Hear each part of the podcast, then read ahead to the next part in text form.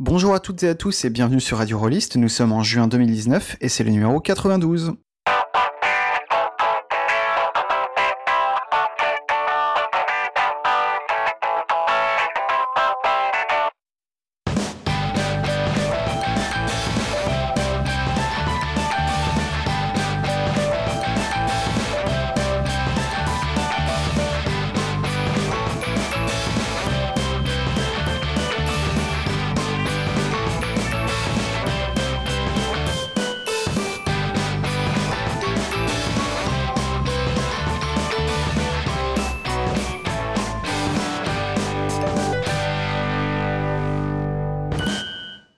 À toutes et à tous et bienvenue sur euh, Radio Rollist pour ce numéro quasi estival. Euh, Je suis en compagnie de Gabriel, Bonjour, désolé, je suis perdu mon- dans mes notes. hein.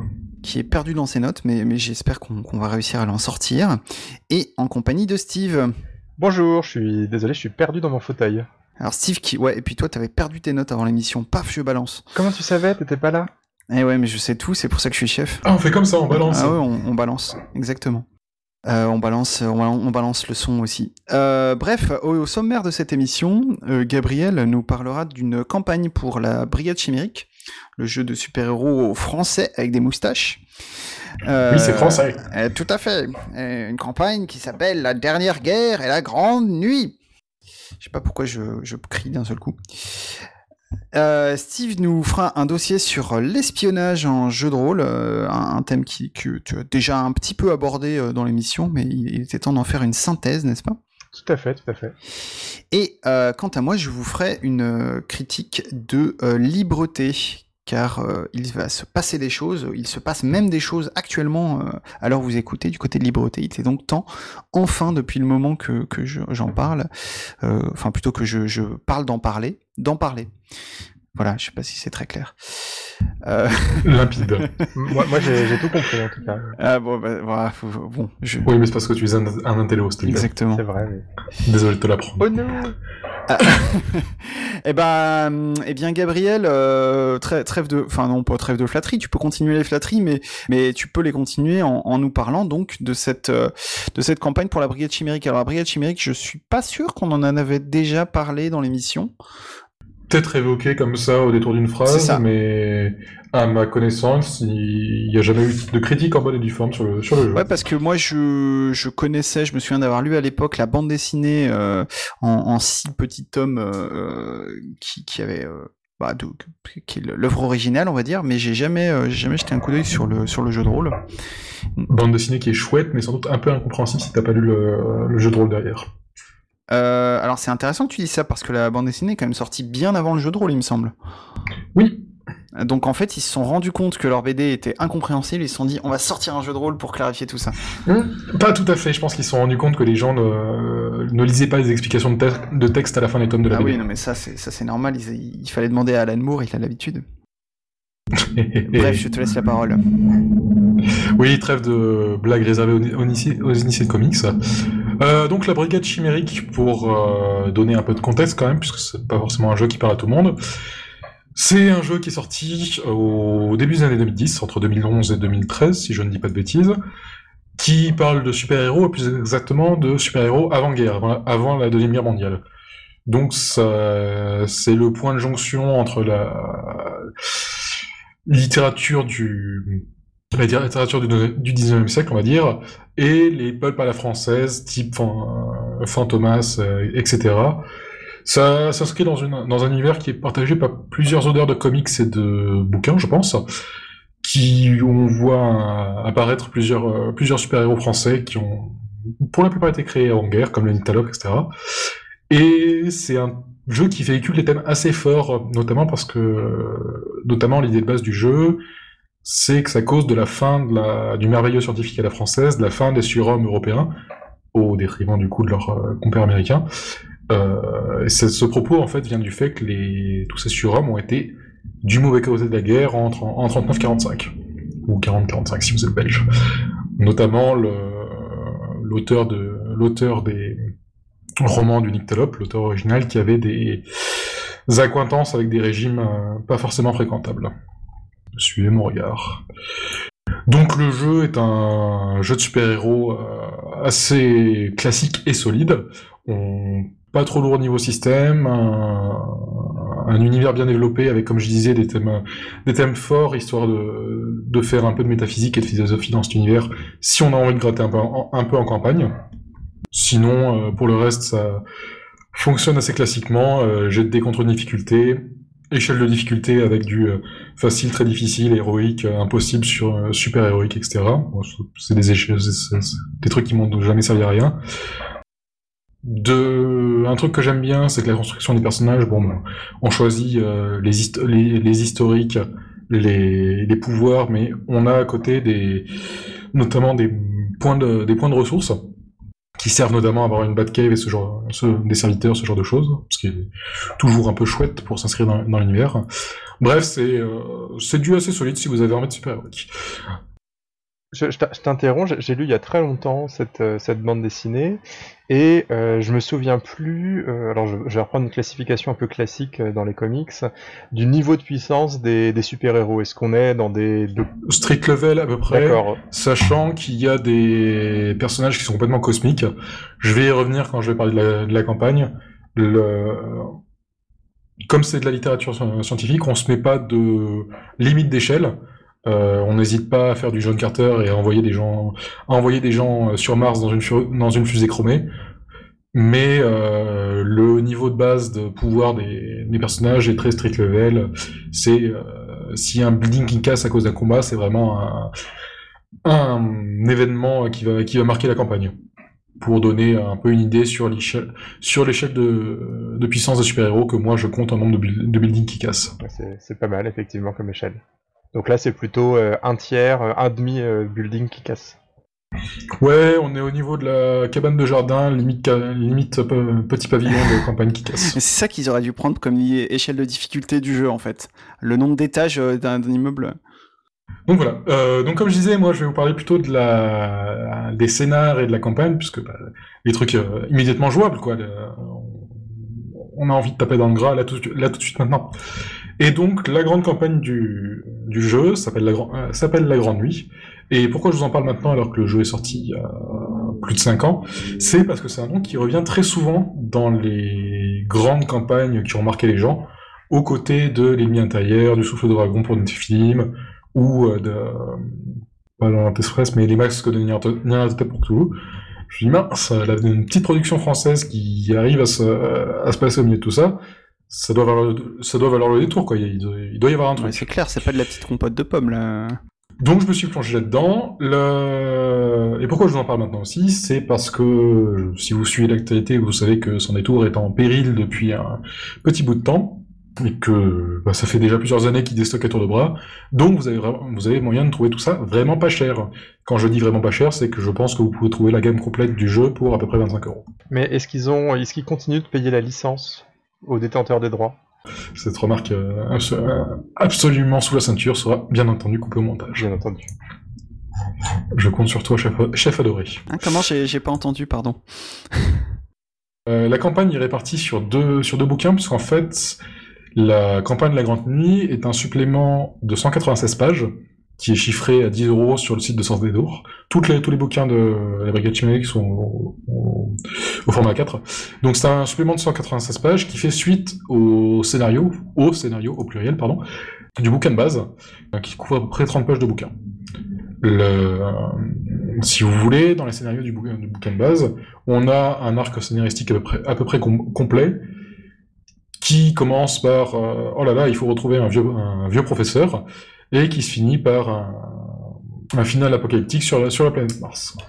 C'est plutôt cool pour, de la, pour du scénario de bouquin de base, même si, enfin, moi je sais que j'aurais un peu de mal à, lancer le truc puisque euh, ça va revenir sou- souvent au cours de ma, chronique, mais la, le, la formule de, de cette campagne de la Brigade Chimérique me fait beaucoup penser à ce qu'on peut trouver dans la palette de Cthulhu.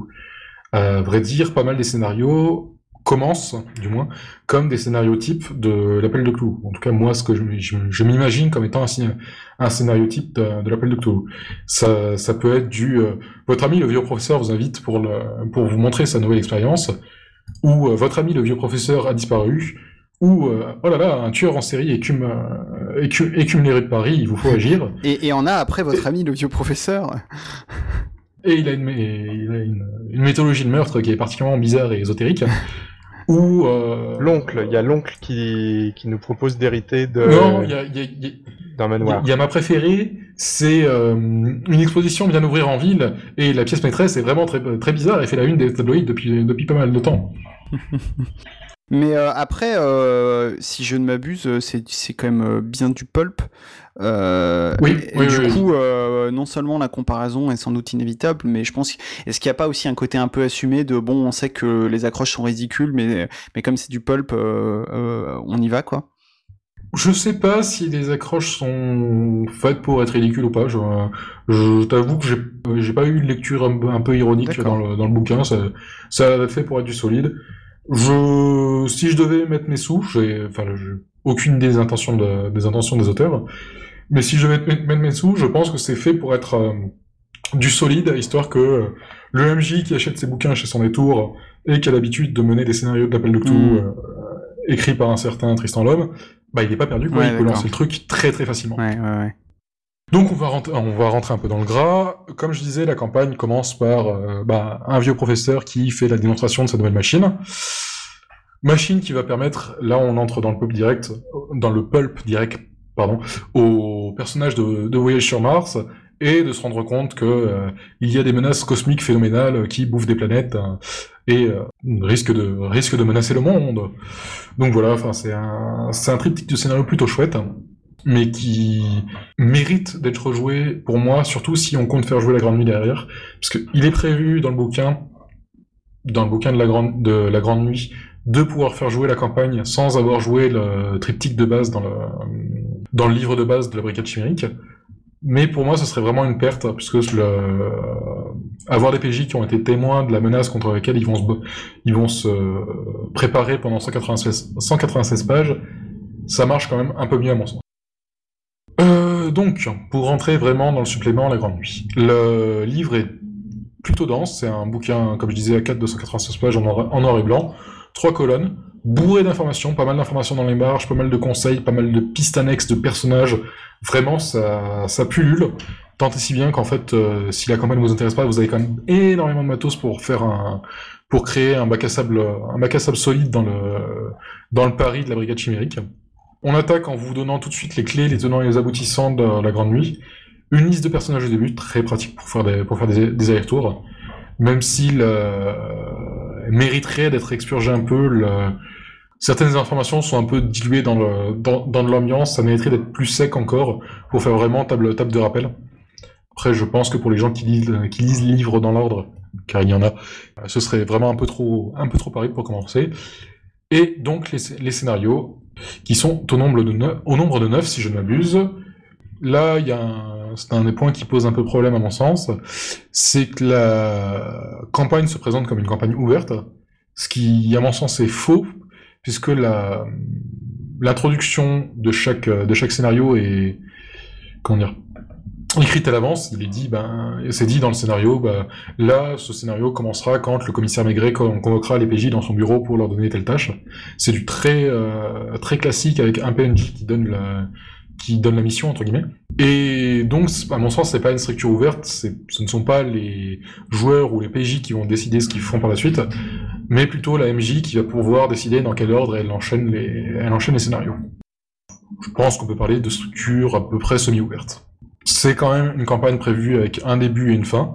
On peut euh, la, la prendre au niveau de l'entrée par euh, plusieurs scénarios. Je pense qu'il y a trois scénarios différents pour, pour lancer le truc.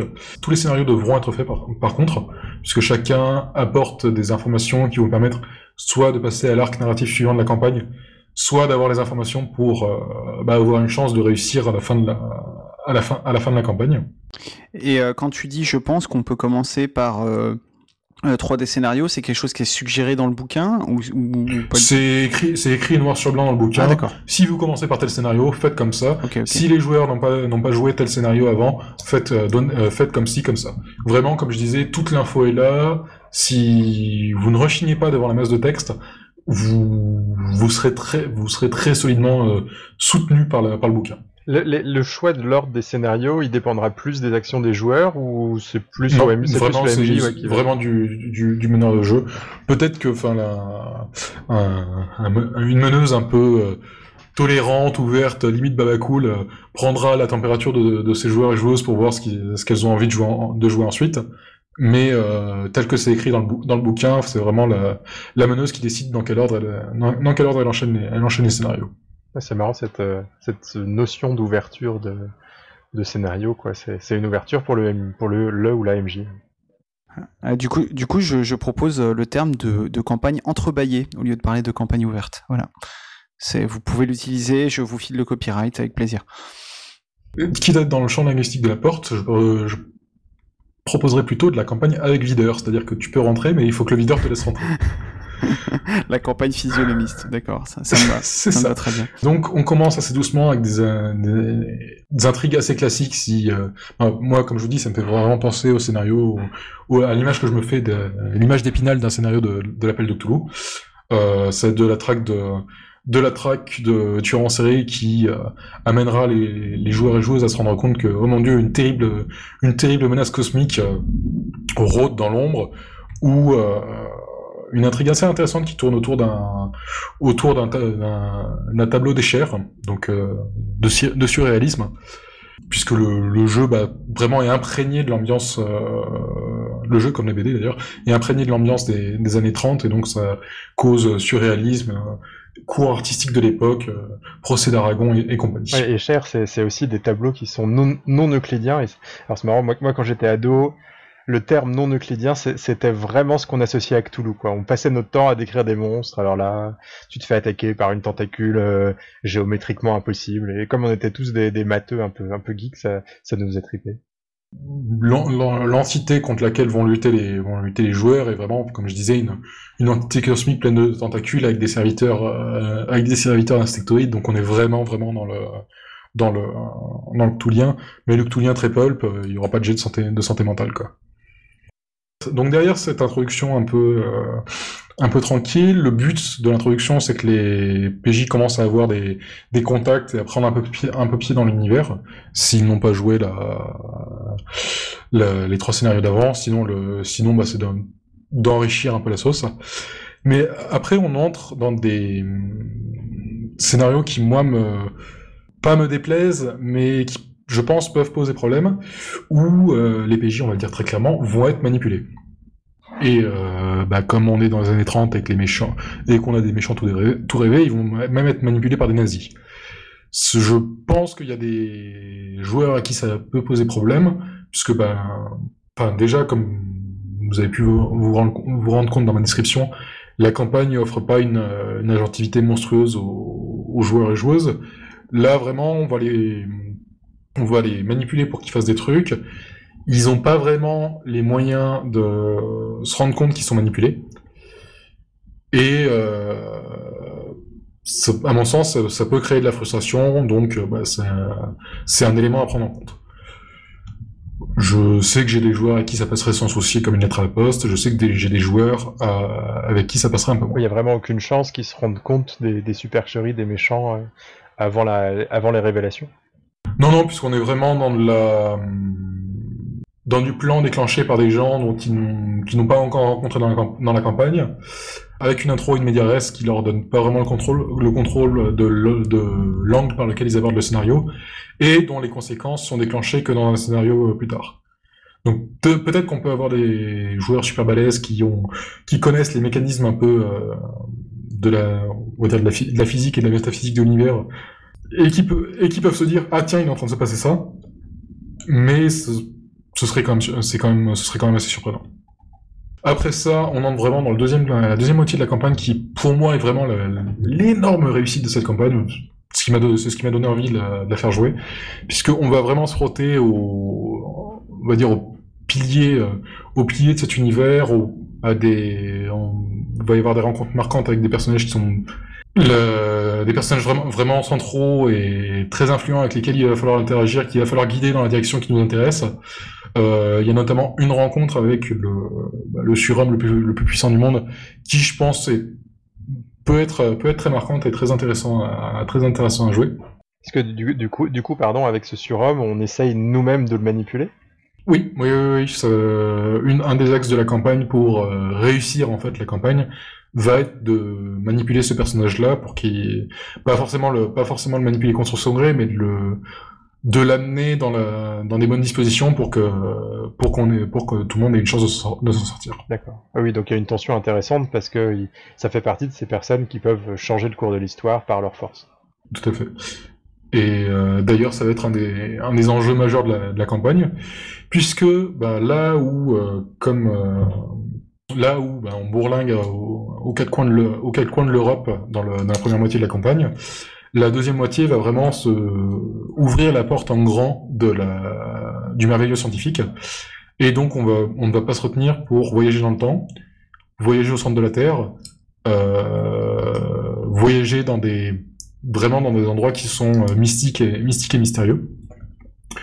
Et ça va vraiment ouvrir la, ouvrir la porte en gros, en grand du, du merveilleux pour préparer au, final qui sera euh, complètement euh, épique et, démesuré.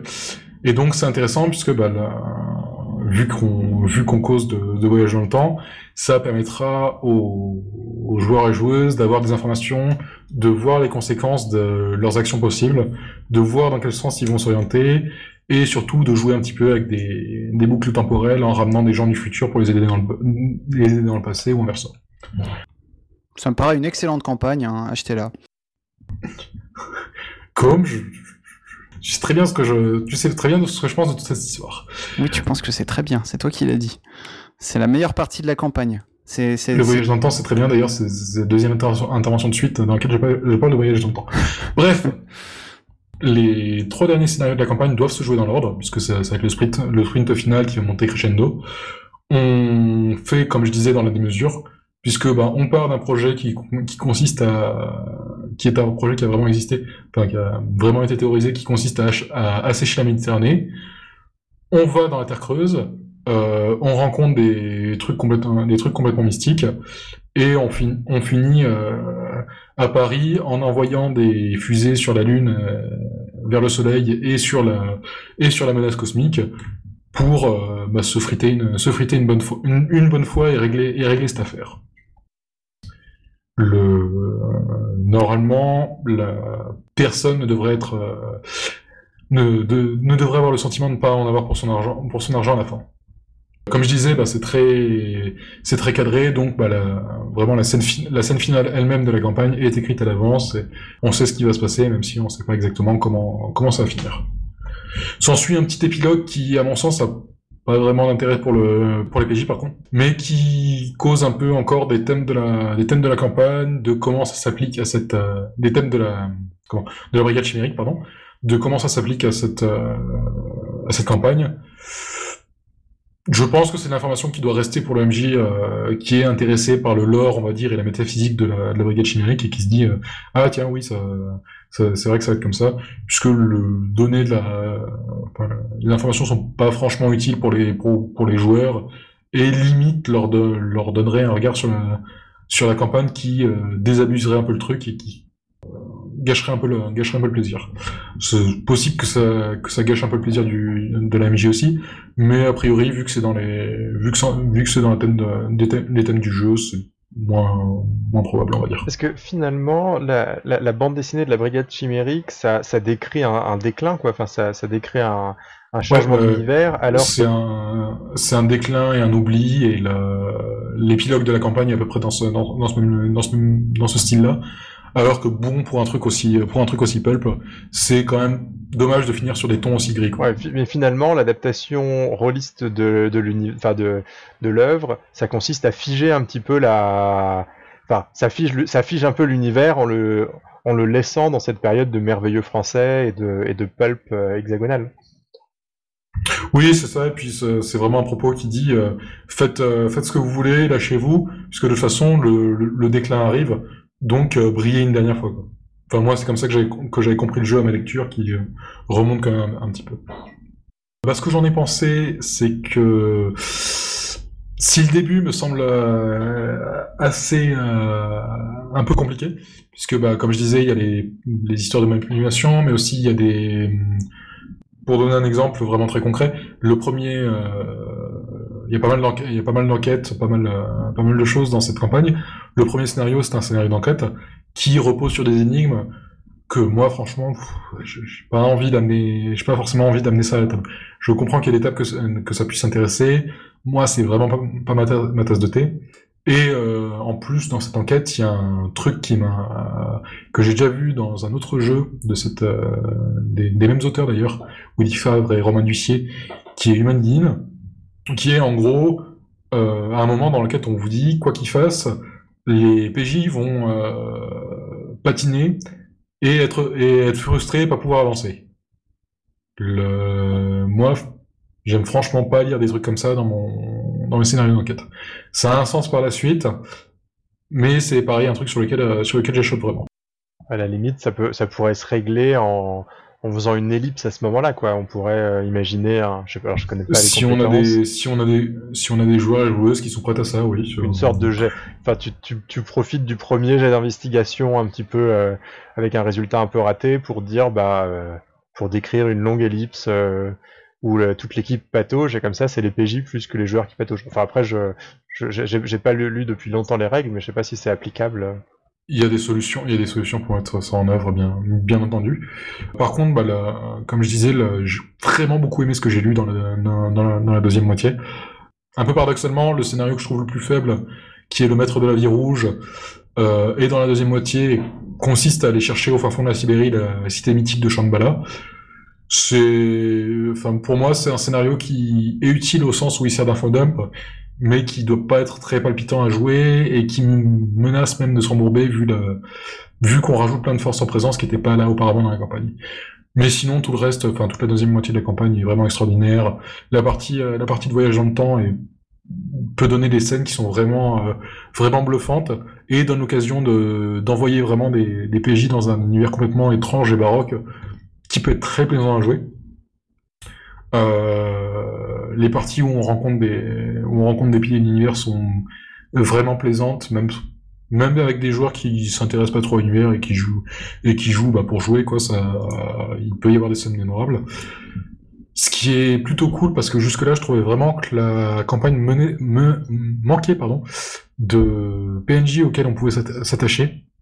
Puisque globalement, on oscille entre des adversaires, des gens, euh, ils sont sympas, mais bon, ils servent pas à grand chose et on doit, on doit protéger leurs fesses euh, très longtemps. Vous aurez compris que je parle du, du vieux professeur. Et euh, des gens à qui il faut dire, mais si, regardez, ça va arriver, et qui nous croient pas. Ce qui est euh, toujours très frustrant à des tas de jeux. RPG. Donc, ouais, c'est ça. Bah oui, surtout quand t'as des histoires de voyage dans le temps et que t'as des informations du futur, mais que les gens croient, croient pas qu'elles viennent du futur, forcément ça pose des problèmes au niveau de, de la diffusion de l'information. Du coup, euh, ça, au niveau des PNJ, ça peut être une petite faiblesse. Maintenant, il y a quand même des interactions qui, c'est très fourni en PNJ et il y a des interactions qui peuvent être très très chouettes, très très chouettes, pardon. Des quelques interactions même qui peuvent être touchantes avec des PNJ qui sont détestables au début. Il faut juste s'assurer que les que les que les PNJ arrivent à, changer et les joueurs surtout arrivent à changer d'avis dessus. Mais euh, enfin voilà, on peut avoir on peut on peut avoir des choses euh, des choses très intéressantes à faire. Donc, euh, bah, je, comprends tout à fait pourquoi il est cité dans les, dans, les campagnes vraiment marquantes. Je pense que ça doit être de, ces campagnes qui marquent vraiment une, table de jeu. Et alors, en, en, parlant de ça, euh, enfin, je me suis fait la, réflexion tout à l'heure, mais euh, à quel point tu penses, vu les, vu les parallèles, que on pourrait, enfin, est-ce que ça te semble envisageable de genre balancer complètement le côté brigade chimérique et, de, prendre Cthulhu et d'adapter, comme, comme dirait l'autre? Vu la direction dans laquelle on part, il y a quand même toute la partie euh, merveilleuse scientifique avec des gens qui vont euh, voler, passer à travers les, passer à travers les murs. Ouais. Le... Enfin, il y a un truc que j'ai pas précisé, c'est que sur la fin, comme, enfin, on... on, veut vraiment faire la grosse double page de comics, euh, de comics limite à l'américaine justement, assez ironiquement. Et donc on dit au PNJ, bon bah voilà, il va, il va, il va, au PJ pardon, il va y avoir plusieurs fronts. N'hésitez pas, dispersez votre groupe et les autres prennent des PNJ importants de la de, de l'univers et jouent ces PNJ histoire qu'on ait une grosse bagarre avec où euh, vraiment tout le monde est là quoi. Ouais. Donc euh, non non on est vraiment dans du dans du super héroïque et c'est ça qui est sympa c'est que c'est une campagne que je trouve quand même assez indéboulonnable de son univers ce qui fait toujours plaisir. une question un peu spécifique. J'ai un petit côté euh, patriote de la culture pop. Et ce que je trouve intéressant dans la proposition de la, de la Brigade Chimérique, c'est d'être dans un jeu de super-héros, mais vraiment français et ancré dans notre culture, notre culture littéraire, notre culture du, feuilleton. Et à quel point on retrouve ça, on retrouve cet usage de, mythes nationaux dans, la campagne?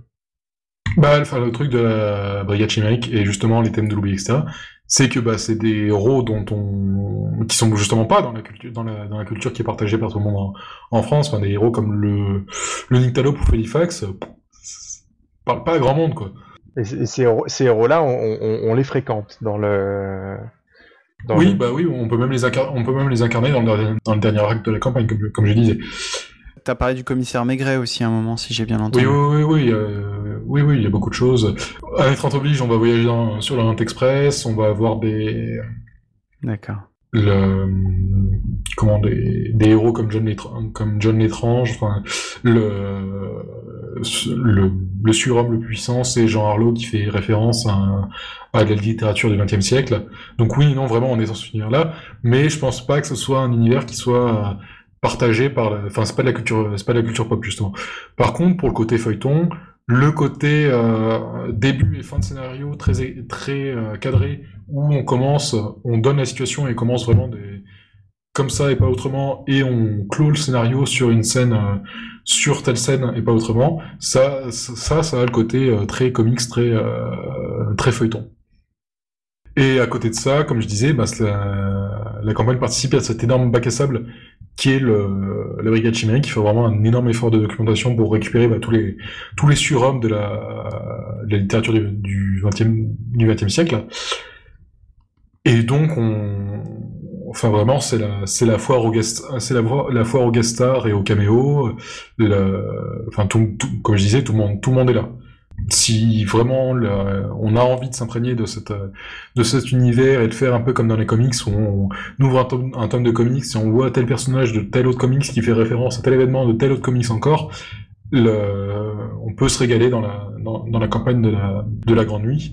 Et d'ailleurs, à la fin de chaque scénario, il y a des pistes pour euh, creuser un peu si, cet aspect-là nous intéresse. si les gens ont lu, la, BD, il y a même des jeux rigolos qui sont faits. Par exemple, avec les vampires, qui sont des créatures qui ne tolèrent pas la lumière et qui rôdent dans les, souterrains de Paris, qui, dans la BD, ressortent à la surface quand une, une énorme bestiole bouffeuse d'électricité éteint toute la ville. Et dans la campagne, dans un des voyages dans le temps que vont faire les, vont faire les personnages, qui vont les ramener dans un, les années dans un futur alternatif, c'est un peu twisté puisque ce sont les vampires qui sont chargés de, de garder euh, captive cette créature bouffeuse d'électricité. Donc vraiment, si on, s'adresse à des gens qui ont un peu les pieds dans cet univers-là, il y a, moyen de faire de la, campagne, de la bonne campagne de fans de, fans de comics pleine de références comme, euh, comme on aime nous les geeks. Et du coup, même si tu as lu la BD, tu peux quand même être surpris un petit peu par, euh, par ce qui se passe. Euh, ah oui, oui, enfin moi j'ai lu, la, lu la BD et j'ai surpris le fait ça, chouette. au fur et à mesure de ma lecture. Cool, cool, cool. Bah, du coup, le mot de la fin, c'est quand même de, de, vous procurer cette campagne tant que, tant que c'est possible et tant qu'il en reste. Euh... Et t'as 10 euros sur le site de l'éditeur, et je pense qu'elle doit traîner à 5 euros sur les, sur dans les ventes d'occasion ou à 10 euros dans les, dans les boutiques sans problème. C'est un, un jeu qui est pas très difficile à se procurer, euh, contrairement à d'autres productions de son détour. Il, il, il, avait été euh, commercialisé en PDF, je sais plus si Sans Détour le, le fait. Je crois pas qu'il y ait de PDF. Euh, Sans Détour a, commencé à faire des PDF pour Mutant Year Zero, si je ne m'abuse. Non, pour les campagnes de l'appel de tout. Mais euh, non, non, à l'époque, c'était pas, c'était pas en PDF. Il y a des extraits qui sont disponibles sur le, sur le site, mais hmm. l'intégralité du livre n'est pas disponible en PDF.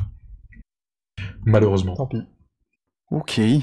Eh ben, en, parlant euh, d'ambiance sombre dans une Europe dévastée, euh, avec euh, des gens en costume qui se qui se rencontrent secrètement pour changer le monde. Très important le costume. Hein. Ah bah très important le costume évidemment, le trench coat toujours toujours un trench coat.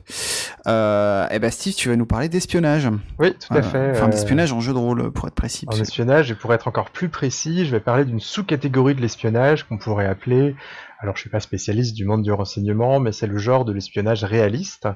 Euh, tu l'as dit, j'ai beaucoup parlé, enfin je, parle de temps à autre de l'espionnage. Alors je parle moins d'espionnage que tu ne parles de, voyage dans le temps ici, euh, mais oh, c'est parce que tu as un peu de retard, mais tu, tu me rattraperas. C'est vrai, c'est possible. Mais euh, et, c'est vrai que là, ce que, j'ai envie de proposer, c'est une réflexion autour du, genre fictionnel de l'espionnage euh, réaliste, euh, en sachant que je tourne un peu euh, autour de ce, de ce genre, de ces thématiques, et que j'ai pas de réponse définitive à apporter. Alors je vais citer des noms de jeux, des... des, des, Oui?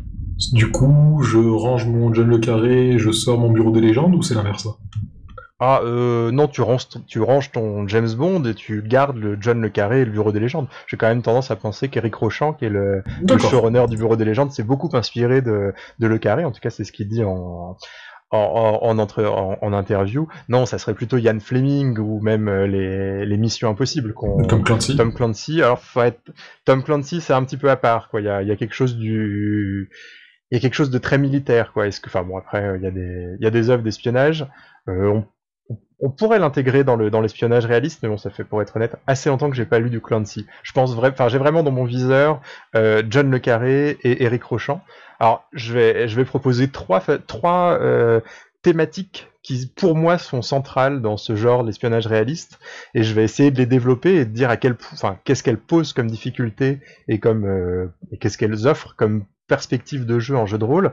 Euh, ces trois thématiques euh, euh, sont les suivantes. Alors la première, c'est l'idée que les espions sont des gens qui font la guerre sans faire la guerre. C'est l'idée que le, le, rôle de l'espion, c'est un rôle d'interface. Euh, il n'est pas tout à fait dans une situation de conflit, mais il est plutôt celui qui va tirer les ficelles, celui qui va être, disons, entre le terrorisme, la guerre, le, le, le, risque et, et, nous, quoi, et le, et citoyen. Euh, la deuxième thématique qui m'intéresse dans le dans l'espionnage réaliste, c'est l'aspect profondément ludique du jeu d'espion, le fait que euh, en fait les, on peut voir comme quelque chose d'un peu abstrait les, les récits d'espionnage où des gens cherchent à euh, s'affronter via des ruses sur le contrôle des hommes et de l'information. Et la troisième thématique qui découle un petit peu de la, seconde, euh, c'est l'idée d'une paranoïa, mais surtout l'idée d'un effacement des idéologies et même de l'éthique, des valeurs de, l'espion derrière ce, jeu d'espion. Alors euh, voilà, c'est mes trois piliers. Alors je vais, je vais évidemment les développer. Euh, Quand tu parles d'effacement de l'éthique et des valeurs, c'est vraiment prendre, enfin, c'est prendre de l'information pour prendre de l'information sans. Alors, pour moi, c'est. Sans but moral derrière bah, ou c'est autre, pour moi, c'est une des thématiques centrales de John le Carré. Euh, c'est euh, cette idée que, euh, bah, je peux, je, je, peux, je peux, je vais pouvoir donner quelques exemples, mais cette idée que euh, le, le travail d'espion étant un travail en partie technique et un, un travail un petit peu de compétition, on a tendance à flouter les frontières idéologiques. C'est un monde qui n'est pas en noir et blanc, c'est un monde qui est purement gris. Et les espions vont se prendre dans des manipulations croisées, des histoires d'agents doubles, agents triples, euh, manipulation contre manipulation. Et au final, on va plus vraiment savoir où on en est, qu'est-ce qu'on pense. Enfin, euh, une thématique centrale de Le Carré, c'est, euh, enfin, dans ses romans pendant la guerre froide, euh, Jeanne Le Carré était certainement pas un communiste, mais euh, il y a, l'idée qui transparaît dans ses, dans ses romans que finalement, euh, il est aussi très critique avec les, les actions d'espionnage des pays, des pays de l'Ouest. Alors Jeanne Le Carré, historiquement, il a été, il a travaillé pour le MI5 et le, MI, et le MI6. il a notamment été longtemps en poste à Berlin-Ouest pendant la, pendant la guerre froide, et il a une, il a une vision assez noire de, du, jeu d'espion, et avec cette idée qu'on va continuellement être amené à trahir ses valeurs, que les espions vont, euh, bah, euh, par leurs actions, mettre en danger les valeurs de la démocratie, les valeurs de, et, finalement ne plus tellement se préoccuper de euh, l'idéologie derrière la lutte contre le communisme. Euh, alors, c'est difficile de parler de cette thématique. Euh, j'ai envie de parler beaucoup de, scènes issues d'œuvres de fiction dans ce dossier pour illustrer. Alors, c'est probablement la thématique qui est la plus difficile à illustrer sans révéler des pans entiers d'intrigue. Il y a un je, vais citer deux œuvres, mais sans trop, trop en parler. La première œuvre, c'est un, film coréen, enfin sud-coréen récent, qui s'appelle The, Spy Gone North. Euh, c'est un, un film qui est sorti l'an dernier et qui raconte une opération menée en, Corée du Nord par les services de Corée du Sud et on, alors, euh, le, le titre de, de, ce film, c'est une référence à euh, L'espion qui venait du froid, euh, le premier roman d'espionnage de John le Carré. Et il y a cette idée, euh, quand on lit les interviews des, des réalisateurs, de, enfin du réalisateur de ce film, il y a l'idée que euh, le conflit entre le, le, sud et le nord de la Corée est un conflit très particulier aujourd'hui, parce que c'est le seul conflit réellement bilatéral. Euh, où on, on peut, enfin, on a vraiment deux blocs qui s'affrontent, deux idéologies face à face.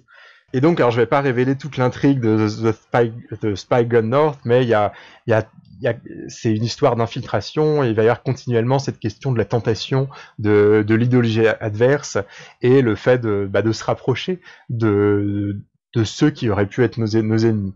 Et il y a une autre dimension d'effacement, non pas seulement des idéologies, mais aussi des valeurs. Euh, souvent, l'espion, c'est celui qui est amené à salir les mains et euh, une, un élément narratif assez récurrent dans les œuvres de John le Carré. Alors je ne vais pas citer directement de, euh, des livres parce que sinon ça va vous révéler certains fins d'ouvrage. Euh, c'est des situations où les espions sur le terrain vont s'attacher à leurs sources, vont s'attacher aux, aux individus qui sont en train de surveiller et ils vont chercher à régler une situation tendue d'une façon bah, humaniste, en tout cas euh, en évitant de détruire la vie de personnes potentiellement innocentes. Et ces espions devenus humanistes le temps d'une mission vont se retrouver doublés par leur propre hiérarchie qui va intervenir et qui va euh, euh, en fait terminer leur opération d'une façon euh, qui va considérablement minimiser les risques d'échec, mais qui va se terminer par bah, une situation, bah, enfin par le, des assassinats, en tout cas des destructions de vie humaine qui, de la vie des protagonistes, auraient pu être évitées. Et donc ça, cette dimension d'effacement des idéologies et des valeurs, euh, je peux citer... Euh, alors comment est-ce qu'on peut rendre ça en jeu de rôle? C'est probablement le défi qui est, qui est le moins difficile. J'ai envie de citer euh, trois exemples qui m'ont marqué récemment.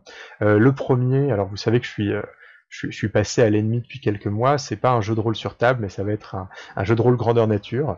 Donc, euh, euh, il... Non, non, mais tu peux pas passer à l'ennemi. Tu, tu, es sur, tu as surtout euh, officieusement, euh, euh, enfin, euh, t'as as enfilé la cape que Thomas B avait laissée dans le placard, et puis tu, tu as commencé à prétendre que, que t'étais lui. Hein, c'est pas grave. Bah tout à fait. Je vais, je vais... Avec, les, avec le casque à cornes et les, et les hachons, et les hachons. Je vais travailler dans la même entreprise que lui. Je me suis, je me suis rasé la tête en prenant un peu de l'avance sur ma calvitie, et là, ouais, tout le monde me croit, croit que je suis Thomas B.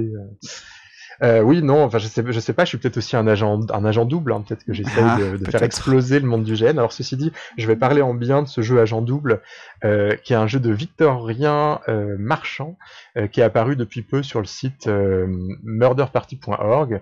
Donc c'est un, un, jeu que vous pouvez tous télécharger euh, gratuitement. c'est un jeu d'espionnage qui se déroule à, avec un joueur et un orga, qui a la particularité que je trouve assez formidable de, se dérouler euh, dans l'espace public. Donc c'est un jeu où on peut se, promener dans une ville. Euh, enfin, on n'a pas besoin d'avoir un site de jeu fermé. On, on, se balade dans la foule. Et euh, il y a une particularité de ce jeu que j'aime beaucoup dans sa façon de rédiger la fiche de son personnage principal.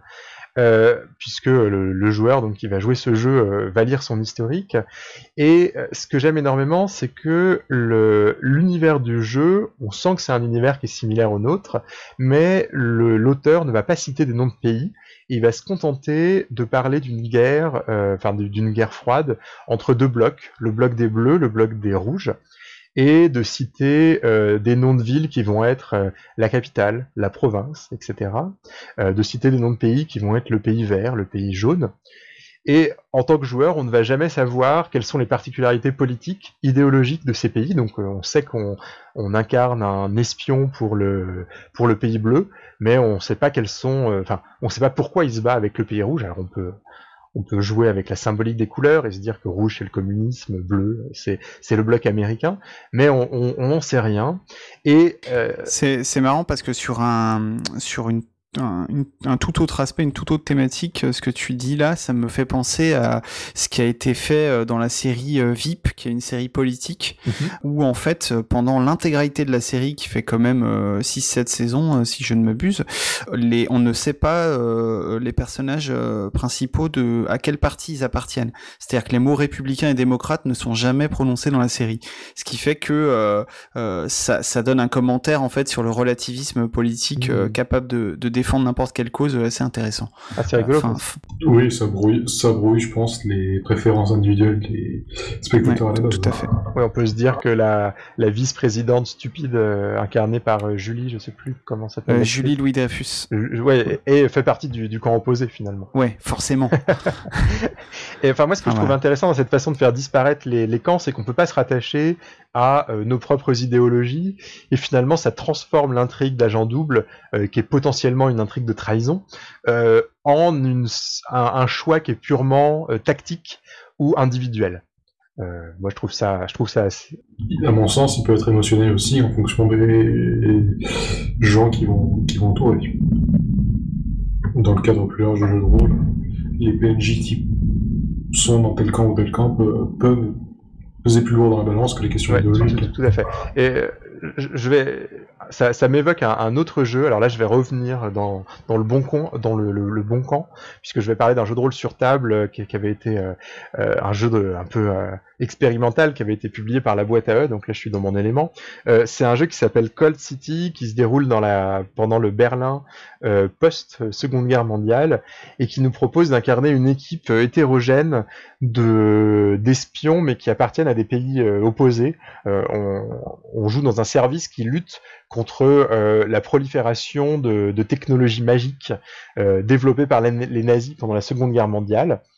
Et ce jeu fait quelque chose d'assez intelligent dans sa façon de d'entremêler la question idéologique puisque on, va incarner des chaque pays a des objectifs différents par rapport au contrôle des de la magie dans l'univers de Cold City.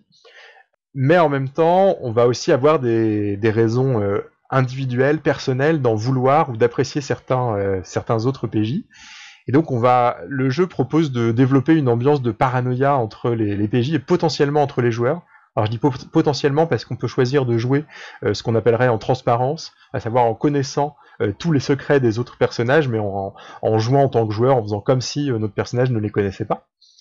Et j'ai l'impression que tu es en train de nous parler d'une murder là plutôt que d'un. Alors non, c'est vraiment un jeu de rôle. Il y a une notion de mission. On va se balader, on va. Oui, mais le. Mais oui, euh, ce que je, ce que je veux dire, c'est que les personnages sont vraiment écrits comme euh, des personnages de murder avec euh, leurs relations et, leurs euh, et leurs objectifs directement sur la fiche. Mais alors, ceci dit, en plus des objectifs et des relations, il y a une dimension qui est, qui est très mécanique. Alors là, qu'on trouverait, on aurait du mal à adapter autrement qu'autour d'une table. C'est la notion du score de confiance. Au début de la partie, on va affecter un certain nombre de, de points de confiance aux autres PJ.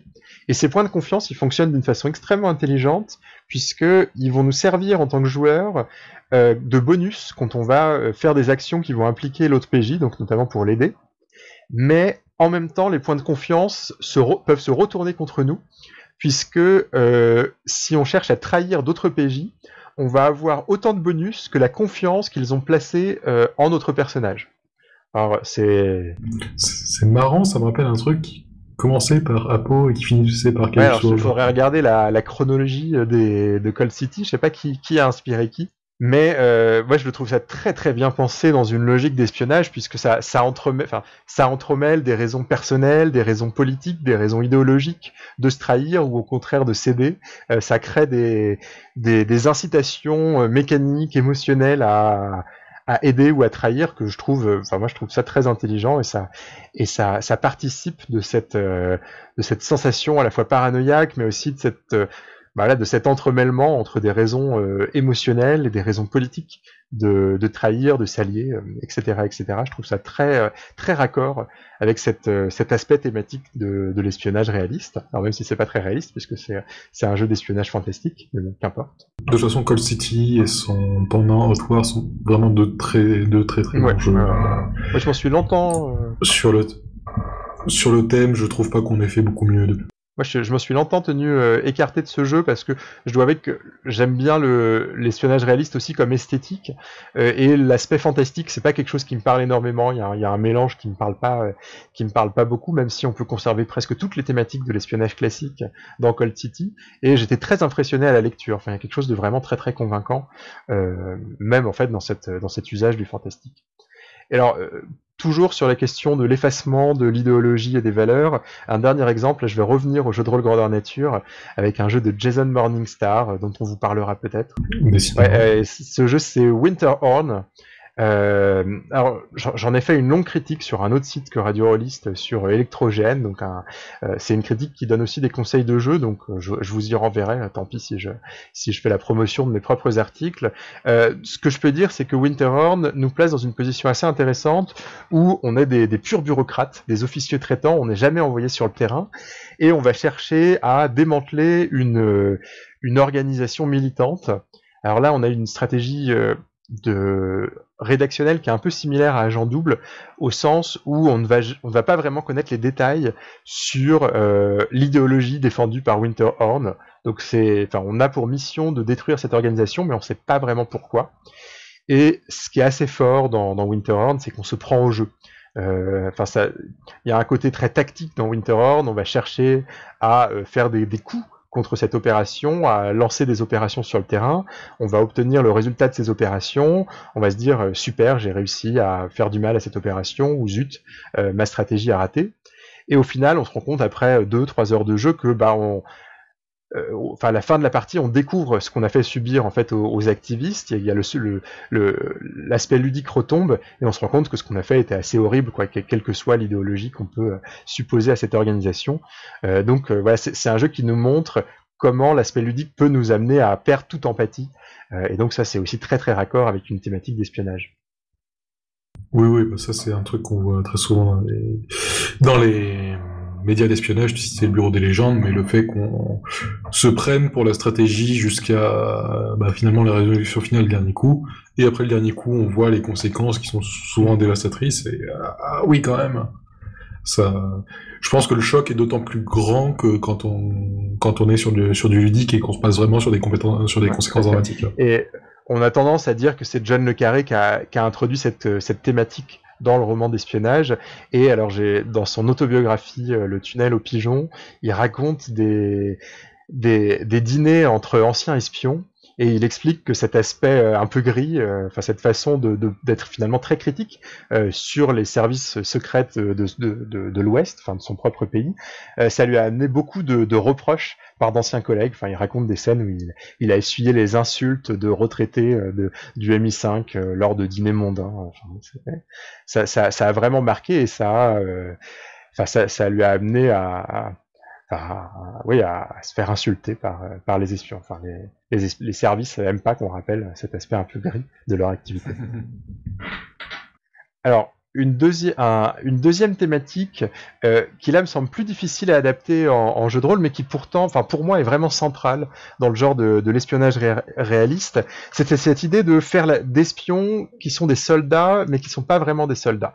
Alors pour expliquer ça, je vais, je vais plutôt citer des, enfin décrire des, des, scènes de fiction. Je vais, je vais en citer, en décrire deux. Je vais d'abord parler de John le Carré euh, avec son premier roman d'espionnage qui s'appelle, euh, qui s'appelait L'espion euh, venu du, qui venait du froid. Euh, donc c'était, on était en, au début des années 60, donc en pleine guerre froide. Et le, le premier chapitre de, de ce roman, c'est un des, j'avais lu ce roman quand j'étais quand j'étais ado, ça m'avait pas vraiment marqué. Euh, j'étais probablement trop jeune pour comprendre toutes les ramifications de son intrigue. La seule chose qui m'avait marqué, qui m'était restée comme par petite, par réminiscence un peu vague, c'était ce premier chapitre. Et ce premier chapitre, donc, euh, on est euh, à Berlin, autour du passage entre Berlin-Ouest et, et Berlin-Est, donc au début des années 60. Et le protagoniste du roman, c'est le chef de la section du disons de, l'espionnage. Alors ça s'appelle le cirque dans les univers, dans l'univers de John le Carré. donc la, le bureau du cirque au, à Berlin-Ouest. Et euh, on est dans une scène où il, est en train de regarder la frontière depuis 9 heures avec ses jumelles et il attend l'arrivée d'un de ses agents traitants, euh, un, un, berlinois euh, du côté de l'Est, Karl, qui est son agent le plus, le, plus réputé, le, plus, le plus compétent. Et cet agent doit fuir le, côté est de l'Allemagne ce soir, enfin au début de l'intrigue, pour passer à l'ouest, et il est en retard, donc il a 9 heures de retard. Et finalement, bah, le, protagoniste, donc Léa Mas, a pas grand-chose a pas vraiment de, de possibilité de l'aider. Enfin, tout ce qu'il peut faire, c'est être avec sa, avec sa, ses jumelles et attendre. Donc il, attend et finalement il voit une silhouette. Euh, il devine que c'est celle de Karl qui s'approche du checkpoint et euh, il se rend compte que bah il est probablement suivi par un certain nombre de, de personnes de la police euh, de la police d'Allemagne de, l'Est, probablement des services des services secrets. Et il, essaye d'obtenir des, leviers d'action, donc il va demander aux, personnes en poste est-ce que vous pouvez faire un tirer, enfin tirer sur le checkpoint pour faire un tir de couverture? Donc on lui explique que non, enfin tirer ça serait ça, déclare, ça déclencherait une guerre. Donc bah, en fait euh, le, protagoniste euh, n'a aucun aucun levier d'action et euh, bah, je, finalement, bah, cette scène se termine mal, hein, puisque Karl est abattu euh, dans un. Alors, ça se passe très vite, euh, un paragraphe très froid qui ferme la, qui ferme le premier chapitre de l'espion qui, venait du froid. donc, on lui tire dessus, son corps tressaille un peu, et les Hamas clôt le chapitre par une réflexion où il se dit, il, enfin, où John Le Carré nous dit, il espéra que que son agent était mort. Euh, et ça, c'est une scène qui m'a vraiment marqué. Euh, ce qui est vraiment marquant, c'est qu'il se passe quelque chose de terrible.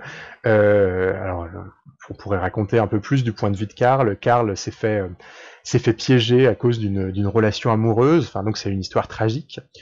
Mais l'histoire tragique, elle est vécue de la, elle est décrite et vécue pour le lecteur de la position de celui qui, ben, en fait, n'y peut rien, n'a aucune possibilité d'action sur la scène. Et donc on est dans une situation où bah, le personnage principal, cet espion, enfin qui est, un agent traitant, bah, il fait la guerre, mais loin des balles finalement. C'est pas lui qui risque de mourir, c'est pas lui qui risque de se faire trahir, euh, et c'est pas lui non plus qui a des possibilités d'action. Euh, j'ai eu un écho un petit peu de cette scène en regardant le Bureau des légendes, donc euh, série d'Éric Rochant, qui a quatre saisons euh, maintenant. Très très bien, très bonne série effectivement. Et il y a une scène qui m'a marqué dans le premier épisode de la saison 2, donc on introduit un nouveau personnage, une nouvelle recrue, Céline Delorme, qui entre à la DGSI. Et elle est en train de mener un débriefing avec un agent qui vient de partir de je sais plus qui arrive de je sais plus quelle ville euh, je me rappelle plus trop de l'enjeu de, ce débriefing, mais ce dont je me rappelle, c'est que le débriefing se retrouve interrompu.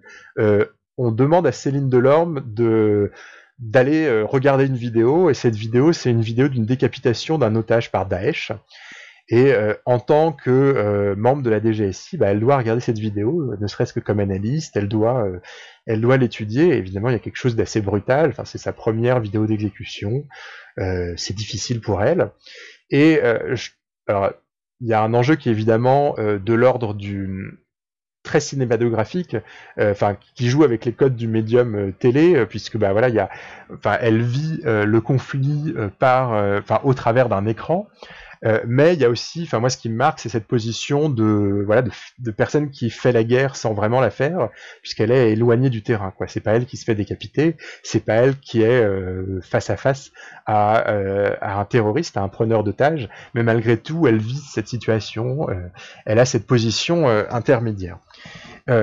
ça, cette position intermédiaire, alors vous aurez peut-être plus d'idées que moi, c'est pour moi la plus grosse difficulté euh, quand on va chercher à l'adapter en jeu de rôle. Quand on réfléchit à cette première scène, donc la, scène où on a euh, les Hamas qui attend Karl, eh ben euh, on aura quelque chose de probablement un peu frustrant du point de vue du joueur, puisque bah, le joueur, tout ce qu'il peut faire comme action, c'est discuter avec les, les, policiers qui lui disent qu'ils peuvent rien faire, et regarder avec les jumelles l'arrivée d'un l'arrivée de son agent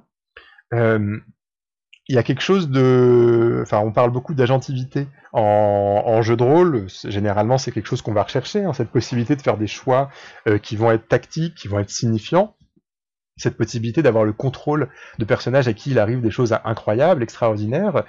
Et finalement, avec l'espionnage réaliste, bah, si on prend comme protagoniste euh, l'agent traitant bah, euh, ou l'analyste, on a un peu du mal à jouer ce type de scène, mais qui pourtant ont une, une résonance émotionnelle très forte. Enfin, la, scène d'ouverture de l'espion qui venait du froid serait pas aussi forte si on avait euh, comme narrateur euh, Karl qui se fait tuer. Pourtant, c'est à lui qu'il arrive quelque chose de, terrible et de tragique.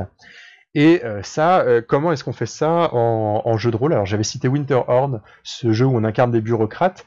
Là, il y a quelque chose de cette dimension de très très lecarien, puisque enfin très puisque voilà, on est d'un point de vue de décideur, mais on n'est pas immédiatement celui qui va subir autre chose qu'une remontrance de son de son N plus 1. T'avais quelque chose qui me venait en tête je, si je peux, si je peux intervenir, en fait, depuis, depuis que tu commences à décrire depuis que as commencé à décrire l'exemple de John Le Carré, ça me fait penser à une situation que je vis à peu près tout le temps en jeu de.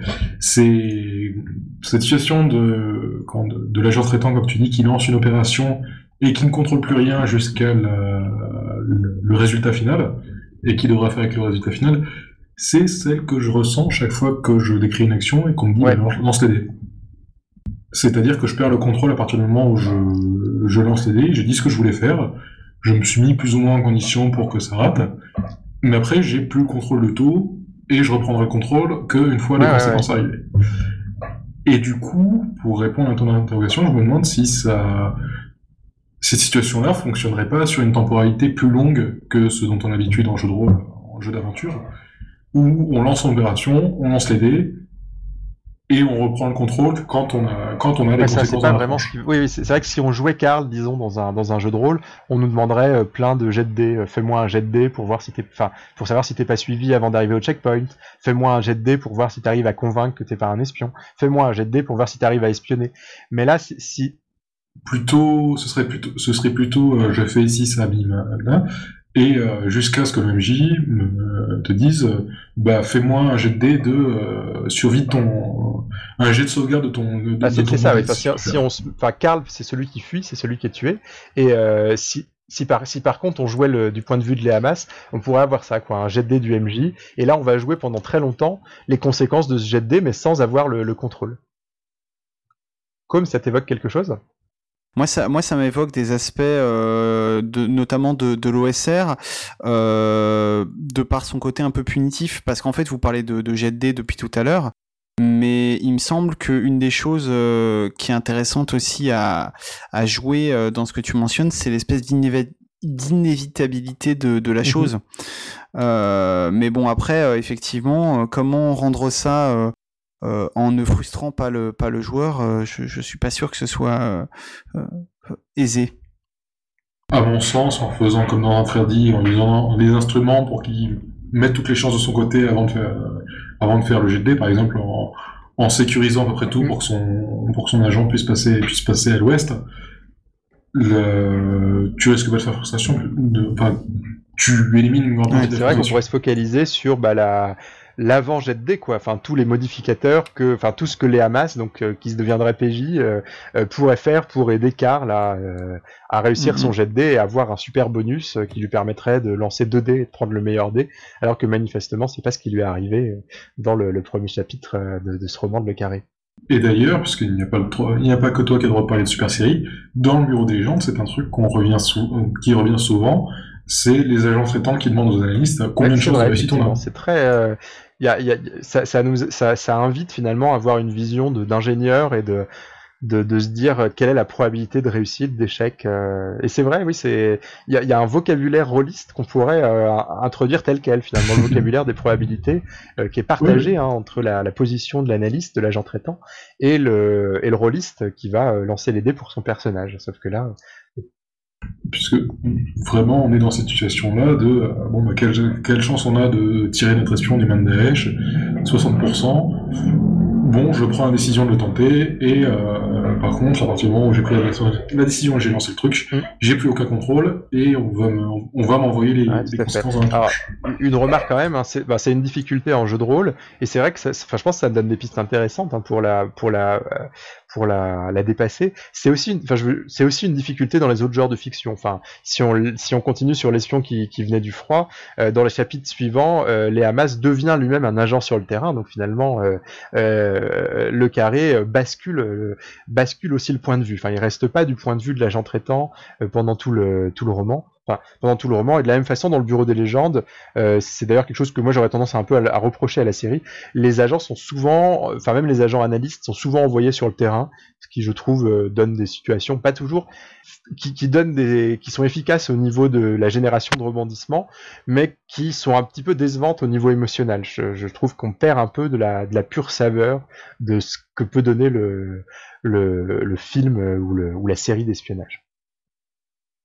Alors juste une, dernière référence parce que j'ai envie de citer un, film un peu pointu. Euh, je conseille le film Dossier 51 de, Michel Deville qui a été réalisé dans les années 70, un film français qui va suivre la surveillance d'un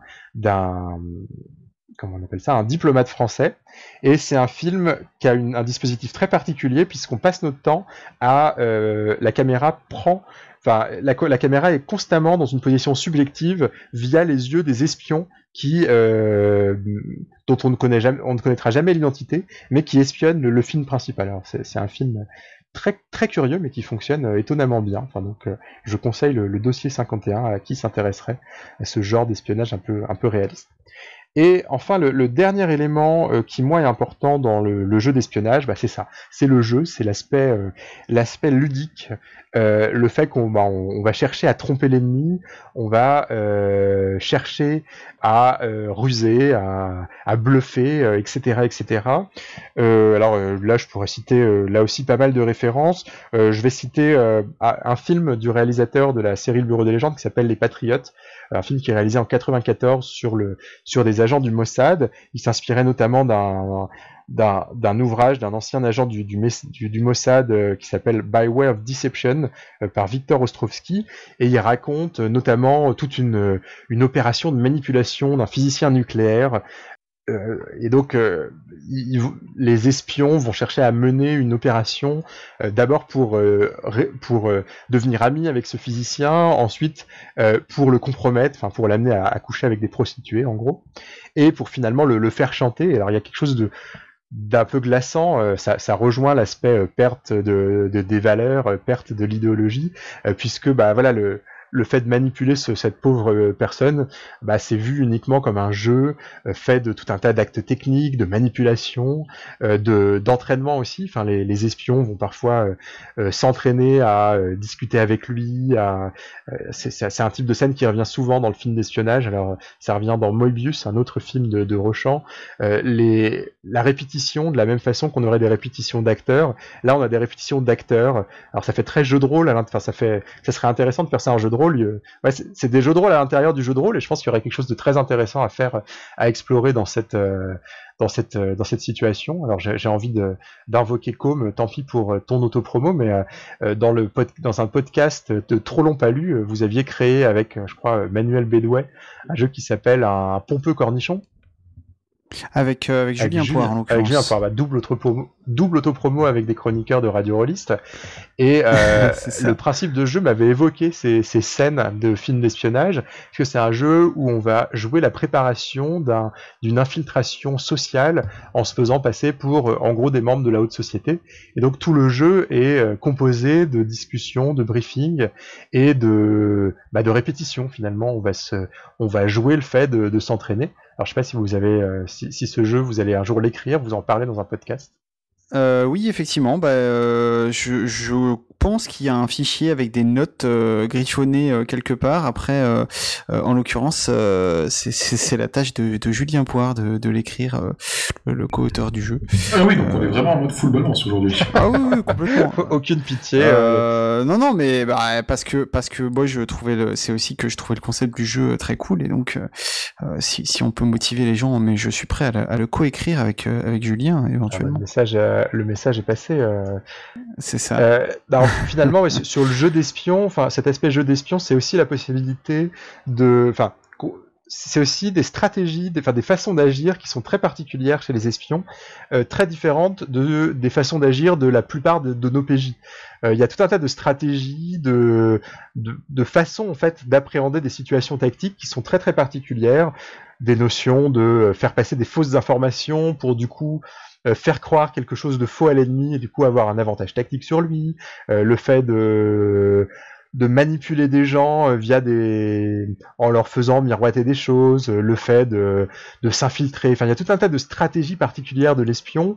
Euh, je vais aussi citer le bureau des légendes. Il y a tout un tas de petits gestes d'espion. Enfin, le personnage principal, c'est enfin l'un des personnages principaux de la série, c'est Malotru, et on, on comprend que après des dizaines d'années dans le service, il a acquéri plein de, de réflexes, d'astuces, de façons de se comporter. Par exemple, il est en train de, de faire une filature et il va profiter euh, que la personne qu'il est en train de, prendre en filature entre dans un immeuble et est suivi par un voisin qui sort, enfin qui sort de l'immeuble et il va emboîter le pas, du voisin pour rattraper le portail de l'immeuble qui se ferme juste avant qu'il se ferme et du coup entrer un peu n'importe comment.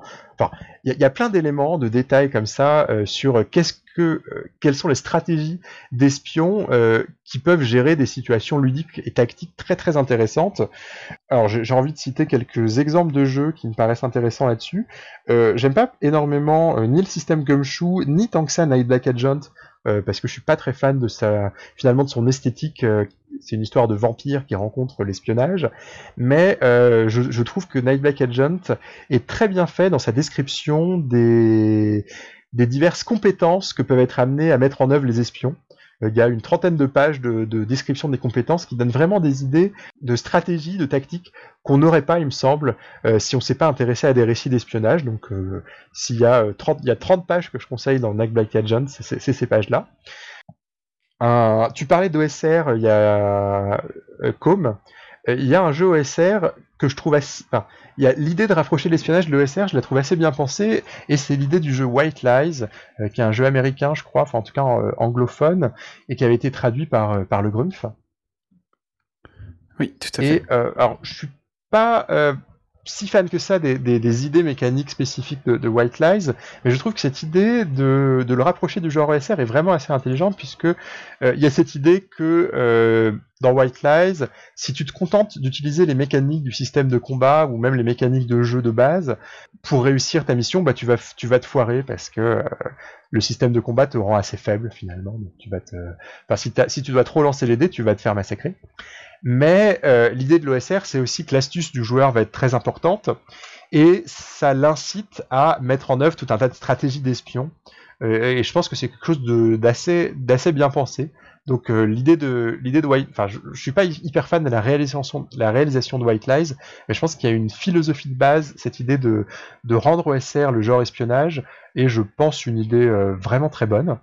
Alors un un, jeu d'espionnage, alors j'ai souvent dit que, le, grand jeu d'espionnage, euh, le grand jeu de rôle d'espionnage, c'était Cryptomancer. Euh, j'étais un peu excité par Cryptomancer. Je pense qu'en réalité, j'ai un meilleur exemple de grand jeu de rôle d'espionnage, c'est INSMV. Euh, alors je pense que vous avez tous joué à INSMV. INSMV, c'est un jeu sur la guerre froide entre les anges et les démons. Et il y a énormément de fois où dans INSMV, on va devoir réfléchir en, en espion avec finalement des, des enfin, sauf que le jeu invente des pouvoirs et des tactiques qui vont euh, transformer un peu la façon de, voir le jeu d'espion. Alors je vais, je vais prendre qu'un exemple dans INSMV.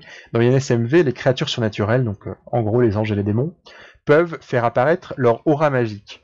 Euh, l'aura magique des anges est bleue, l'aura magique des démons elle est rouge.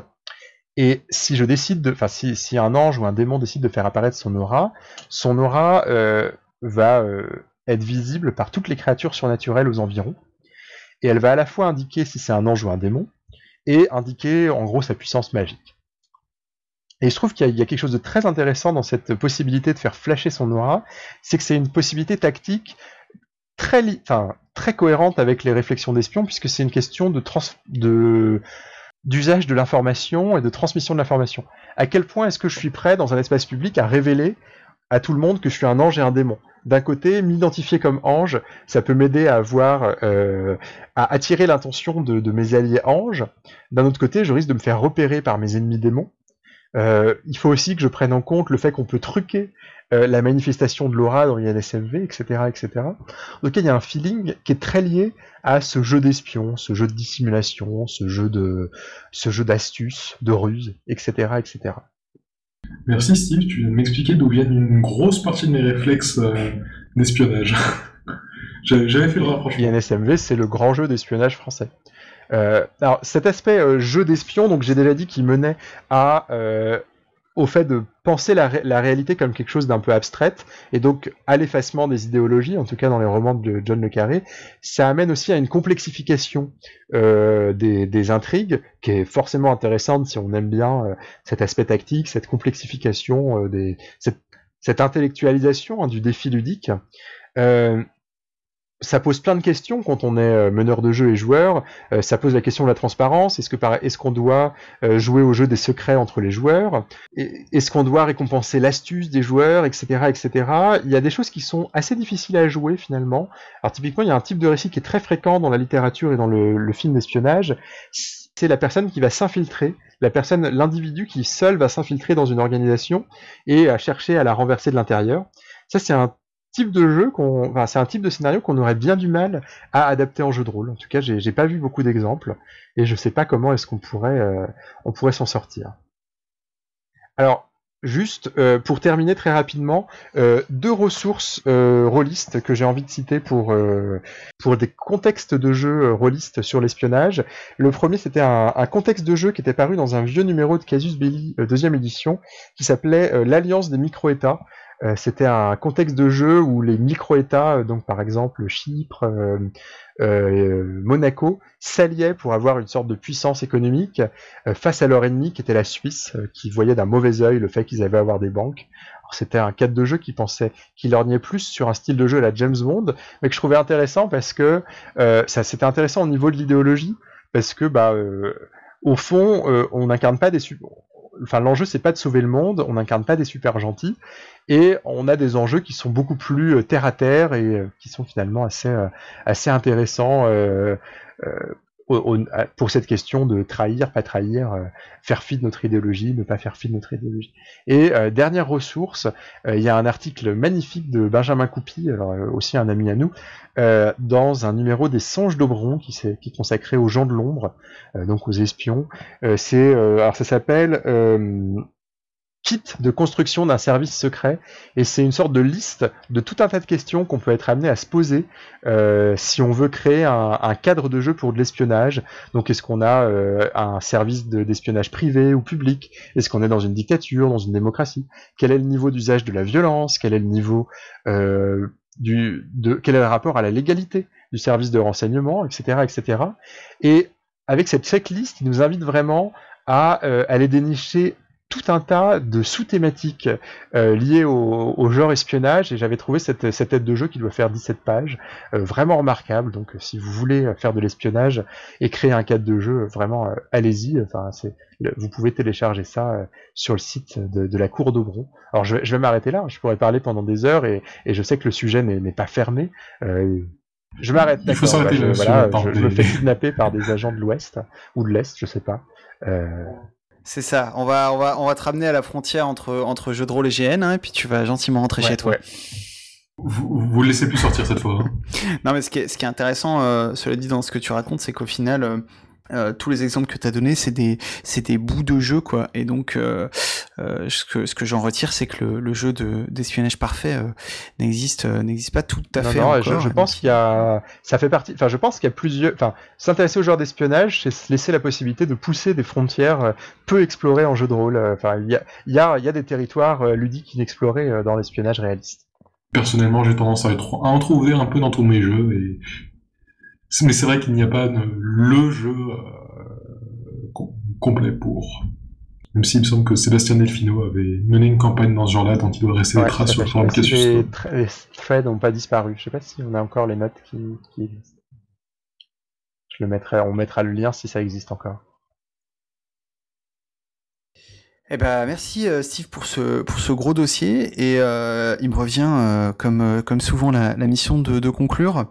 je vais rester dans un jeu en, en, ton de gris, même si c'est des tons de gris tout à fait différents. je vais vous parler de Libreté, qui est un, un jeu de Vivien Féasson. Euh, donc, euh, comme d'habitude, euh, pour pour ces derniers numéros où je, fais quand même beaucoup de copinage, je, joue la transparence en, précisant que Vien Féasson est, un ami proche, que j'ai participé au, playtest de, de Libreté avant qu'il soit paru. donc, donc voilà, je, je, je parle en, en tant que personne qui a, qui a soutenu le jeu.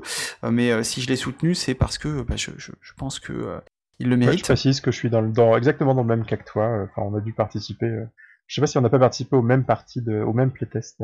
Euh, on n'a pas participé au même parti, euh, deux playtests différents, mais, mais sur tout le reste, effectivement, on se, on se, retrouve.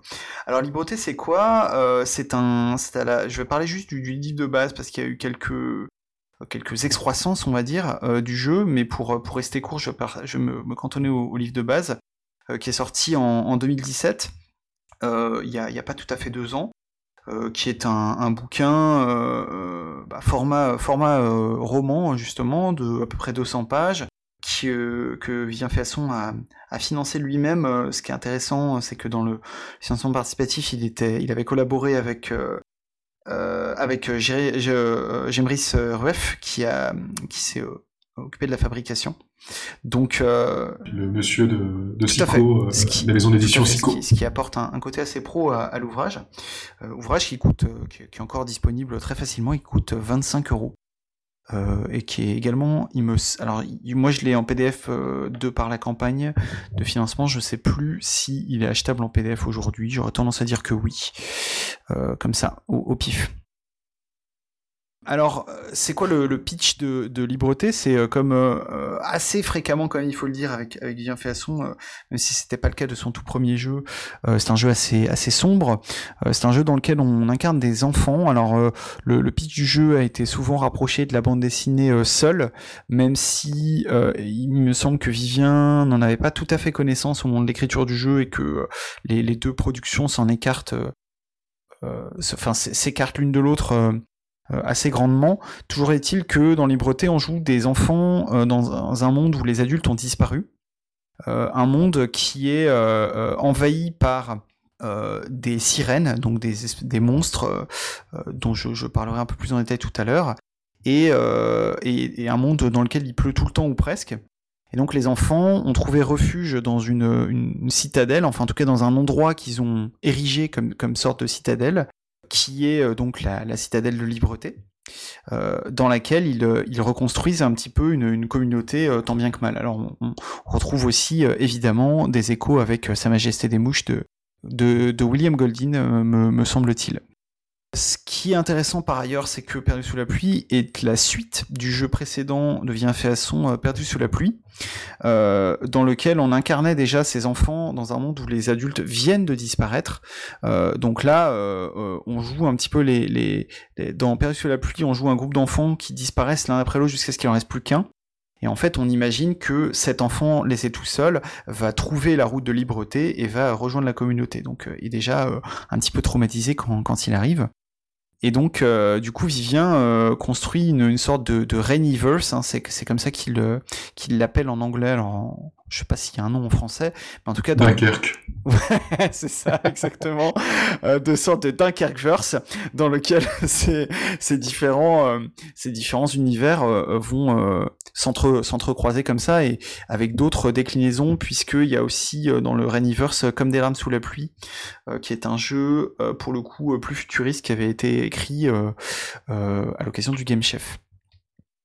Où on joue des réplicantes ou pas du tout? euh, Alors je me souviens plus, à vrai dire. Euh, de, alors ce, jeu, c'est un scénario très court, ça s'appelle Comme des larmes sous la pluie, et euh, on joue des personnes amnésiques. Donc, enfin si on joue le jeu, on sait qui on joue, mais je, peux, on peut pas le dire. On peut pas, on peut pas vraiment en dire plus. Mais ça, ça a lieu dans à peu près le, même univers en tout cas. Il, il, a aussi fait un jeu, il est aussi en train de développer un jeu OSR dans le Euh, oui, tout à fait. Euh, dont, dont, alors le nom, le nom euh, varie, donc je pense, je sais pas si c'est très utile de le, de le citer pour l'instant parce que il est possible qu'il change d'ici à la publication.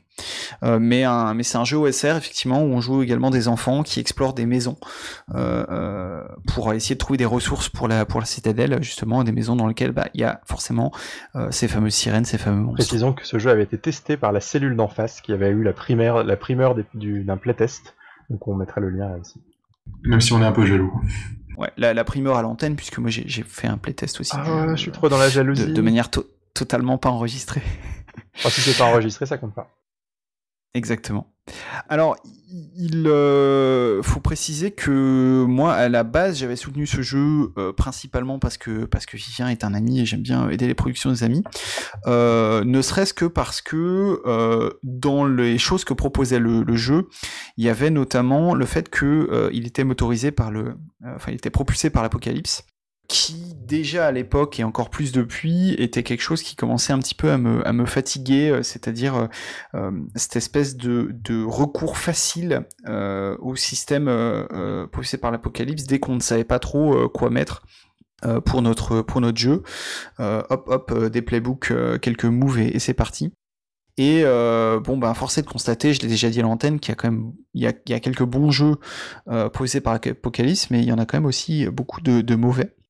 Et euh, j'étais euh, très agréablement surpris euh, de constater que Libreté fait partie des bons pour, pour, pour quelques, quelques éléments que, que je vais développer.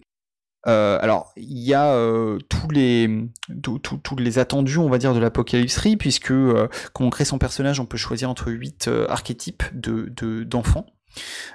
ces archétypes, donc, on a la victime, le chef, le bizarre, la brute, la princesse, la maman, le solitaire et le petit bout. Alors je, précise que ce sont euh, évidemment des archétypes qui peuvent être euh, dans lesquels on peut jouer à la fois des, jeunes garçons ou des jeunes filles. Euh, je dis jeunes garçons et jeunes filles parce que fait les enfants ont de, de, 6 à 13 ans si je me souviens ou 12 ans dans le jeu. Et ce qui marche bien pour moi déjà euh, avec ce côté archétypal, c'est que finalement, euh, c'est des archétypes qu'on va retrouver euh, assez fréquemment dans, dans, la fiction. Et puis, c'est pas évident d'incarner des enfants. Et en fait, en, permettant aux joueurs et joueuses de se réfugier derrière ces archétypes et donc derrière ces attitudes archétypales aussi que peuvent avoir parfois les enfants, bah, ça nous donne une clé pour euh, pour jouer. Alors parfois de manière un petit peu euh, euh, peut-être exagérée, en tout cas au début, des enfants qu'on aurait du mal à incarner par ailleurs. Et on a aussi évidemment des moves qui s'appellent des, des enfantillages. Et puis, euh, contrairement au système propulsé par l'Apocalypse classique, c'est on lance bien 2d6 mais on n'ajoute pas euh, un attribut. Et euh, bon, il y a un petit système de combat et, de, et de niveau de santé assez, assez simple puisque c'est pas le, le, cœur du jeu. Alors si on n'ajoute pas d'attributs, c'est parce que il y a toute une, idée dans le jeu, enfin il y a, y, a, y a, tout un tas de trucs qui tournent autour de l'idée de la bile noire, qui est faite pour symboliser les moments de stress des personnages. Euh, c'est-à-dire que euh, quand euh, un PJ est confronté à une situation de stress, son joueur est invité à prendre entre 1 et 3 jetons de bile noire. Et la première idée géniale du jeu, c'est que ce n'est pas le MJ qui décide, mais le joueur. Ce qui fait que tu décides toi-même en fait à quel point une scène va, va marquer ton PJ et tu le fais en plus de manière silencieuse, euh, euh, puisque euh, moi c'est quelque chose que j'ai beaucoup vu autour des tables où, j'ai assisté ou joué à des parties de libreté, c'est-à-dire qu'en général, pendant que le MJ décrit quelque chose, on va silencieusement prendre les jetons, et ça signifie comme ça au MJ, ce que tu racontes fait peur à mon, à mon perso, mais sans, sans interrompre la scène.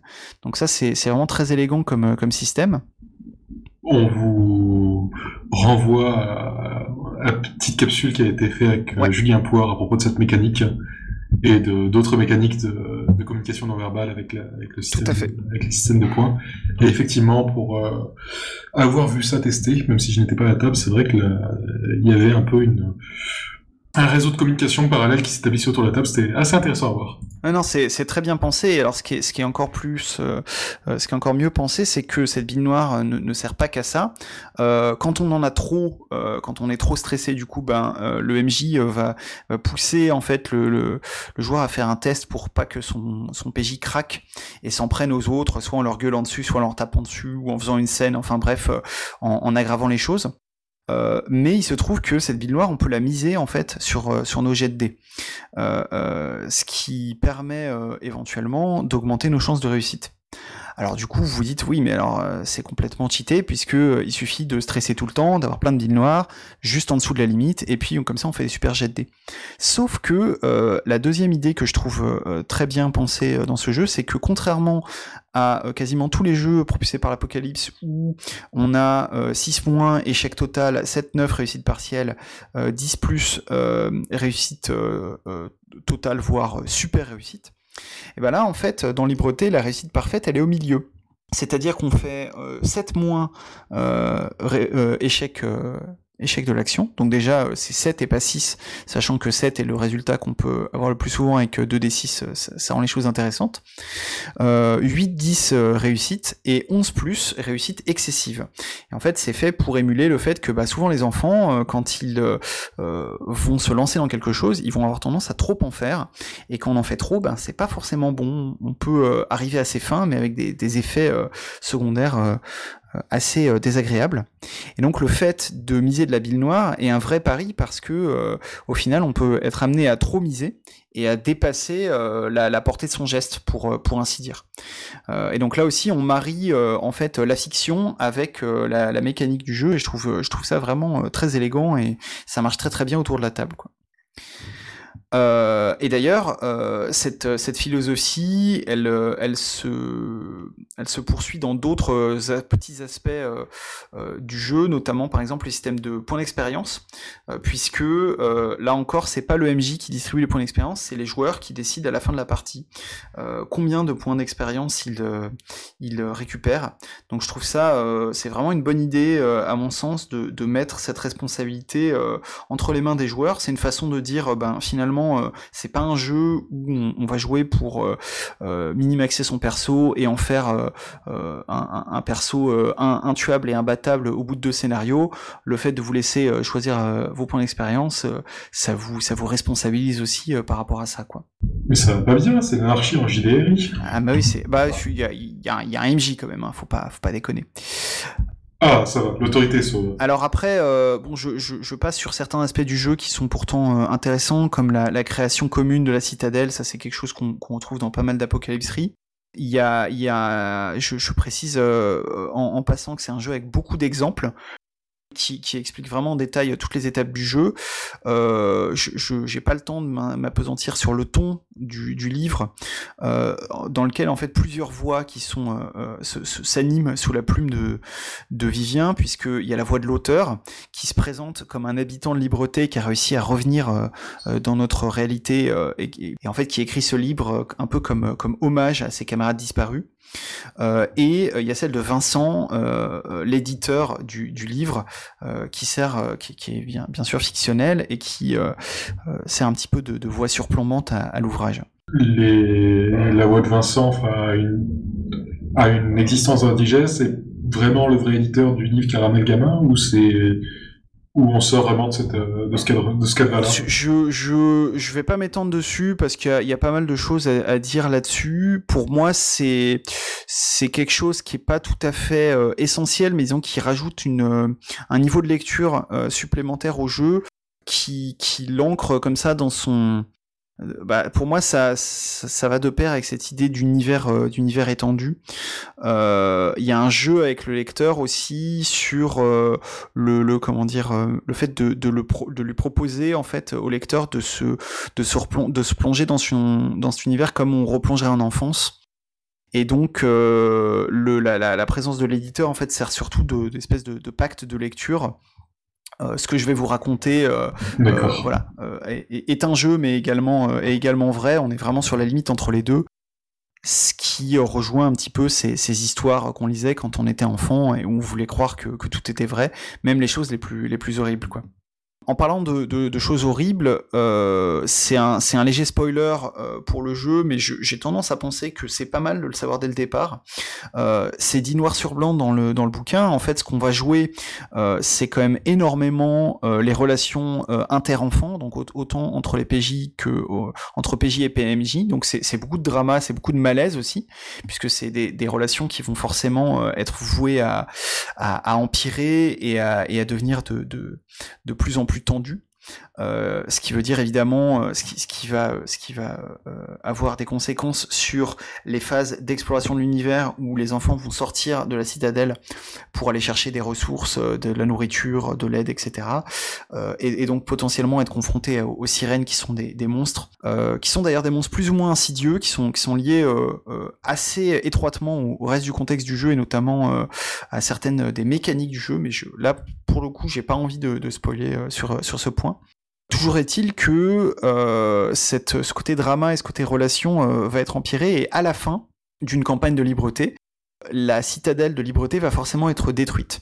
Euh, en général parce que, en tout cas c'était le cas dans la campagne à laquelle j'avais joué, les sirènes finissent par vaincre les, les, maigres protections de la citadelle qui les tiennent à l'extérieur, finissent par entrer et tout dévaster.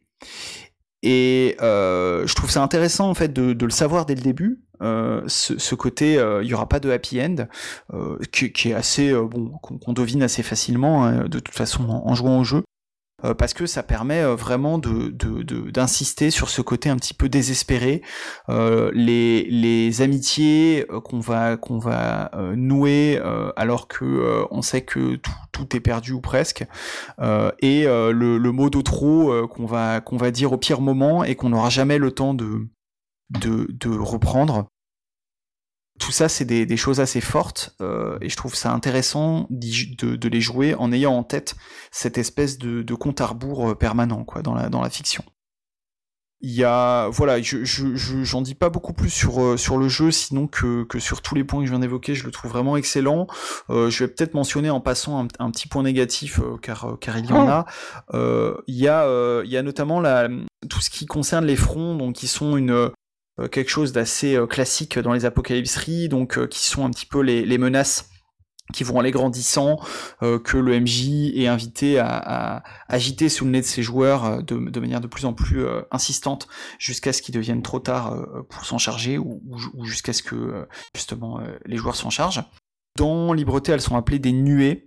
Euh, je trouve que euh, elles sont pas hyper bien amenées dans le sens où celles qui sont présentées dans le dans le bouquin, les, menaces qui sont présentées, il y en a une euh, qui consiste euh, en une découverte d'un flingue par un enfant qui est, assez intéressante. Donc le, flingue qui va potentiellement circuler de main en main, se retrouver dans les mauvaises factions,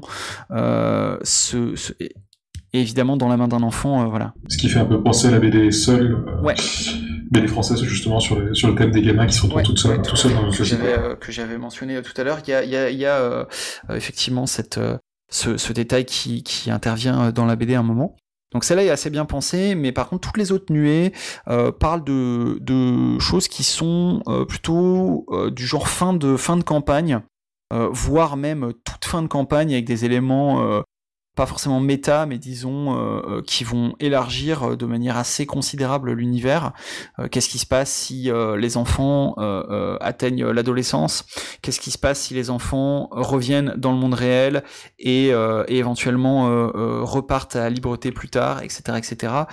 qui sont des choses très intéressantes, vraiment, que, que, je trouve vraiment intéressantes à explorer.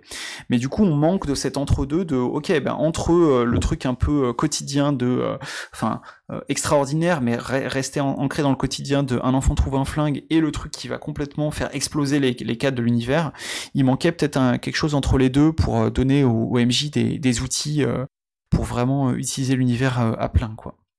Je crois qu'il existait un supplément avec une forteresse déjà faite. Est-ce qu'il y avait d'autres nuées dans ce, dans, ce petit, dans ce petit livret? Qui pourraient être plus entre les deux? Euh, oui, tout à fait. En fait, il existe, euh, pour être euh, pour être précis, il existe deux suppléments courts à, libreté. Il y en a un qui s'appelle La Forteresse des Nuées, qui est un, qui est un kit de découverte du jeu, donc qui est vraiment fait pour introduire aux règles et à l'univers avec des enfants qui vont faire le chemin jusqu'à la, la, forteresse de Libreté. Et le deuxième supplément auquel tu penses, c'est les Fleurs du Môle, euh, qui présente effectivement une, une citadelle toute faite dans un mall donc dans un centre commercial avec euh, plein plein de euh, PNJ vraiment très chouette et ça c'est pas mal dans les exemples de PNJ parce que évidemment dans un jeu où on met en scène une communauté bah, les, PNJ c'est très important. Mais par contre il y a quatre exemples de nuées donc euh, et qui pour le coup sont, sont plus euh, directement utilisables et qui euh, et qui exploitent plus les, les, les, tenants et les aboutissants de cette forteresse avec notamment les réactions de tous les PNJ etc et c'est peut-être pour ça d'ailleurs que il y en a pas tant dans le dans le livre de base, c'est parce que j'ai l'impression que dans l'esprit de, de, Vivien, en fait, les nuées c'est vraiment lié au contexte qu'on va créer avec les joueurs, et du coup, ben c'est difficile à difficile à, à prévoir à l'avance, quoi, forcément.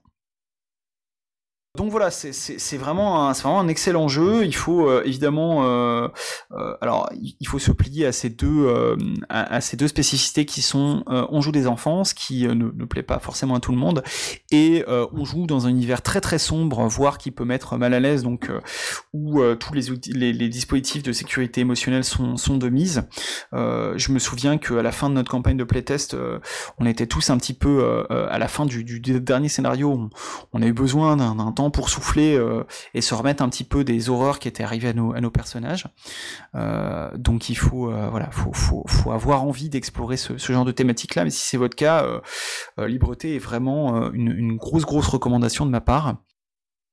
Et vous qui habitez euh, dans le futur, euh, chères auditrices et, auditeurs, euh, vous n'êtes pas sans savoir peut-être que le, développement de, Libreté et, de, du Reniverse n'est pas, n'est pas terminé, notamment parce qu'il y a ces jeux comme par exemple la version OSR qui n'est pas encore sortie, mais il y a un jeu qui est en financement participatif depuis, enfin financement, pardon, un, un supplément qui est en financement participatif depuis quelques jours qui s'appelle De billets d'acier euh, et qui transpose en fait le contexte de, de Libreté euh, dans un contexte futuriste dans lequel on joue des mechas.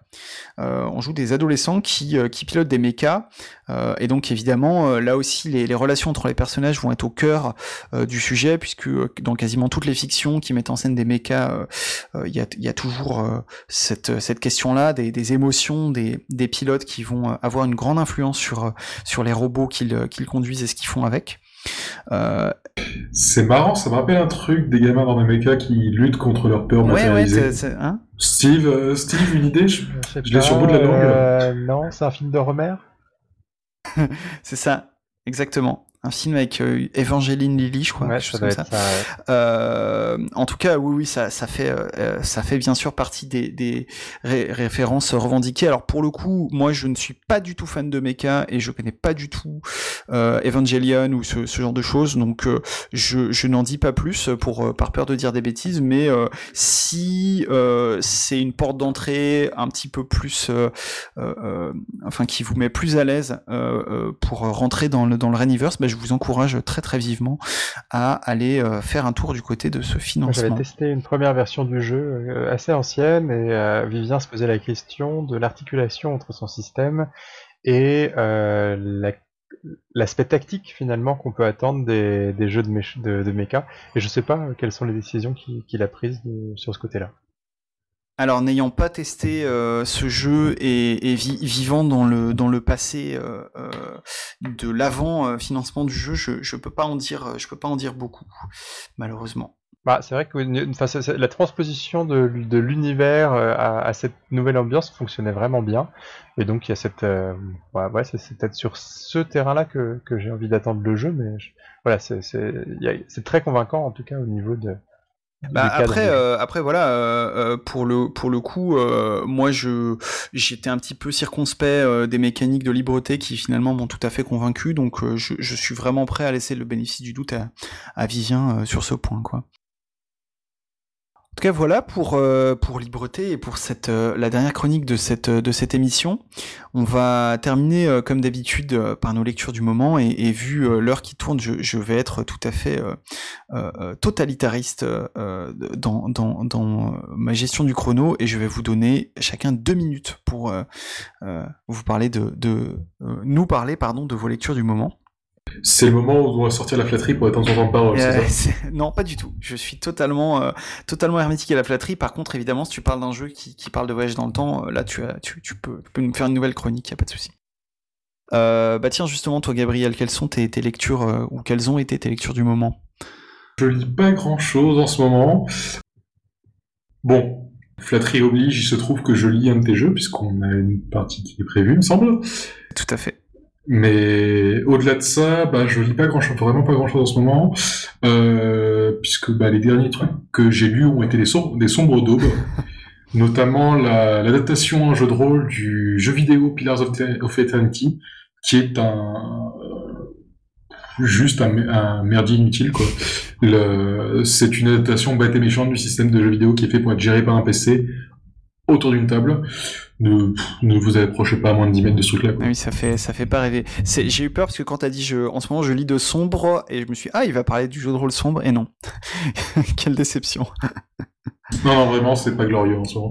Bon, bah écoute, j'espère que d'ici euh, d'ici la prochaine émission, il euh, y aura il y aura du mieux. Si éventuellement euh, d'ici la, la, parution de l'émission, tu tombes sur un truc super, je le rajouterai en note, genre finalement Gabriel a lu un truc bien, et je et je mettrai le lien.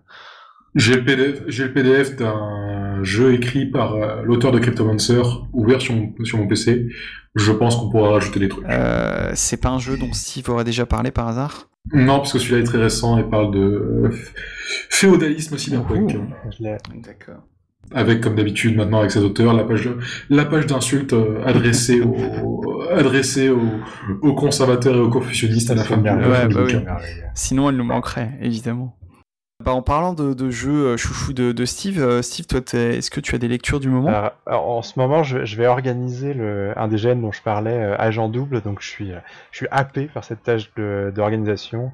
Euh, dès que dès qu'un collègue de bureau fait le, a le malheur de passer dans mon, dans mon bureau, je lui, je lui chope la jambe en essayant de lui en parler. Alors, c'est un jeu qu'on peut pas spoiler, donc je peux faire ça qu'avec des noms géanistes.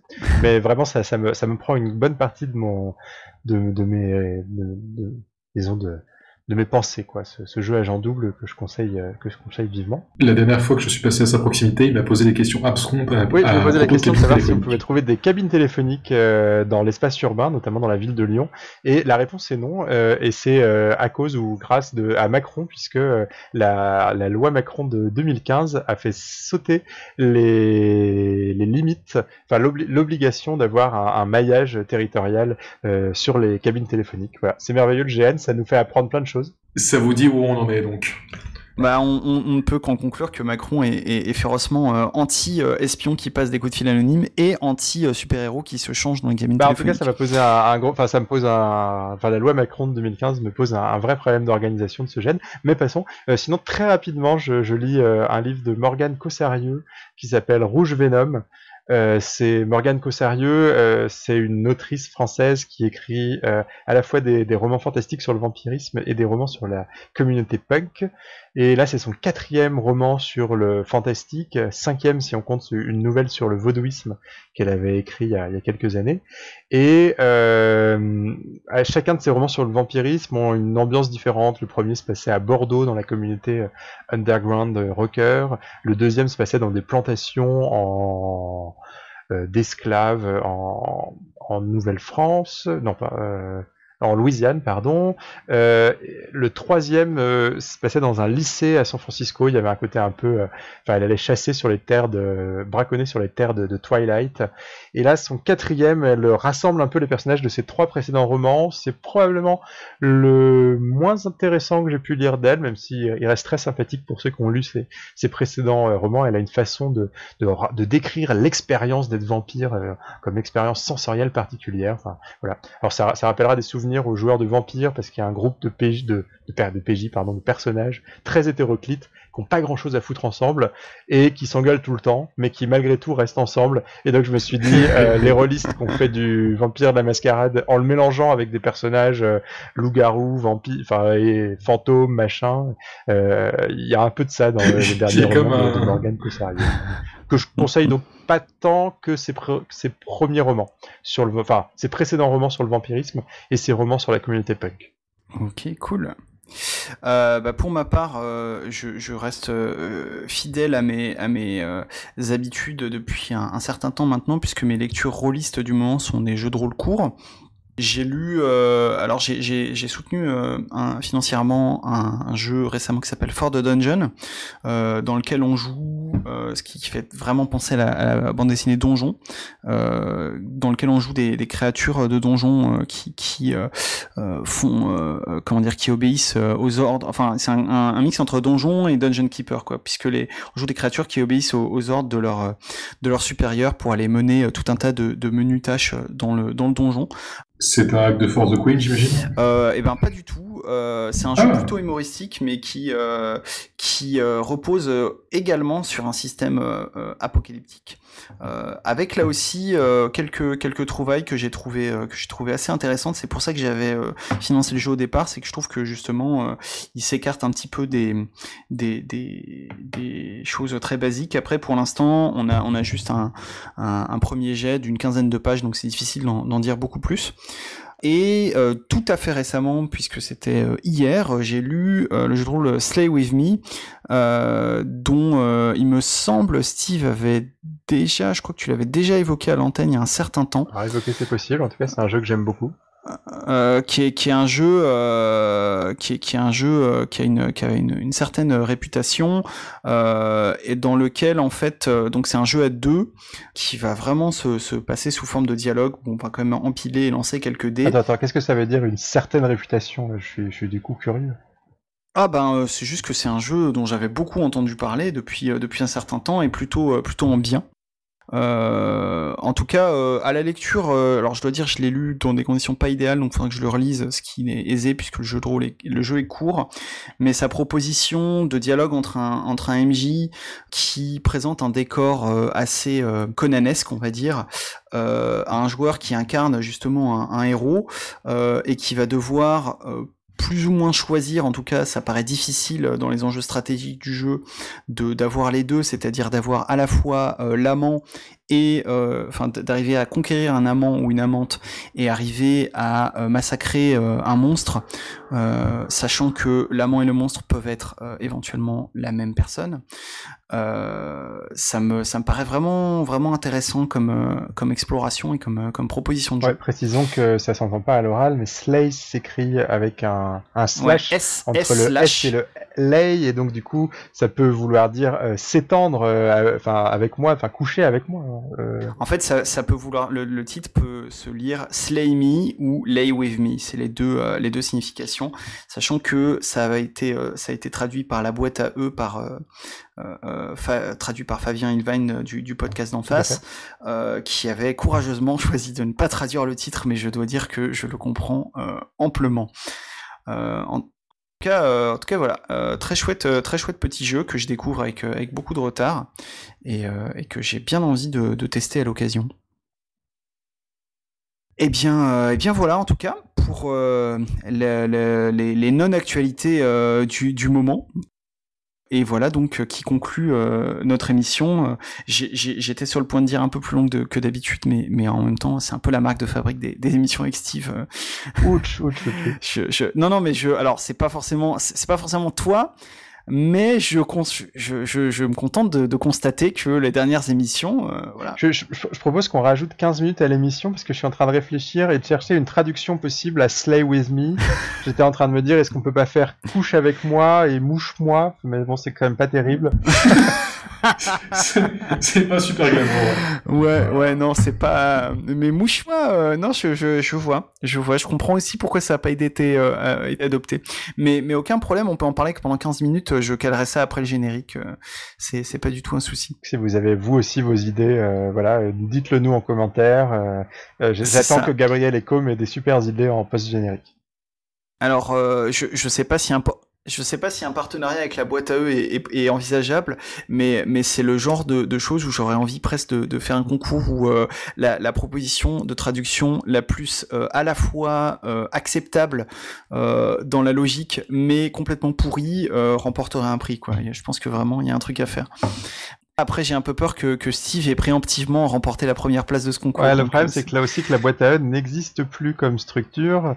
Une partie de leurs jeux ont été rachetés par Lapin, Marteau, mais je ne crois pas qu'ils proposent Slay With Me sur leur euh, site en ligne. Donc, euh. Alors écoute, euh, je crois que tu as totalement éventé le, principe de mon, de, mon jeu concours qui était du coup totalement gratuit euh, et euh, qui ne menait à aucun engagement euh, de notre part. Donc en tout cas, bah du coup, vous pouvez traduire le titre du jeu autant que vous voulez puisque il va être compliqué de vous le, procurer. Cela dit, la, la VO est, toujours disponible toujours disponible assez facilement, même si c'est un peu dommage que une VF qui est vraiment tout à fait correcte tombe tombe dans les limbes. Eh bien, en tout cas, voilà, c'est la fin de notre émission. Comme d'habitude, je vous remercie de nous avoir écoutés. Et euh, je vous donne rendez-vous euh, au mois prochain pour euh, notre premier numéro d'été.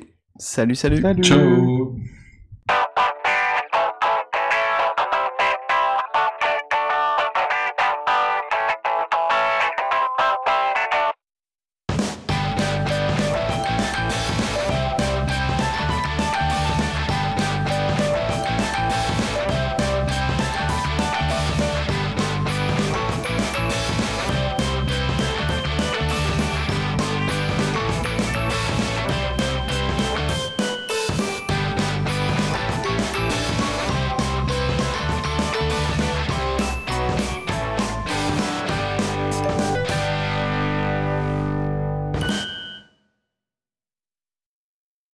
Pas d'idée sur la de d'autres traductions possibles pour le post générique Écoute, là comme ça, euh, je dois dire que, que, rien, ne, rien ne me vient. Uh, Slay With Me, ça pourrait être... Euh, mais je, pense vraiment que tu as, gagné préemptivement le concours. Hein.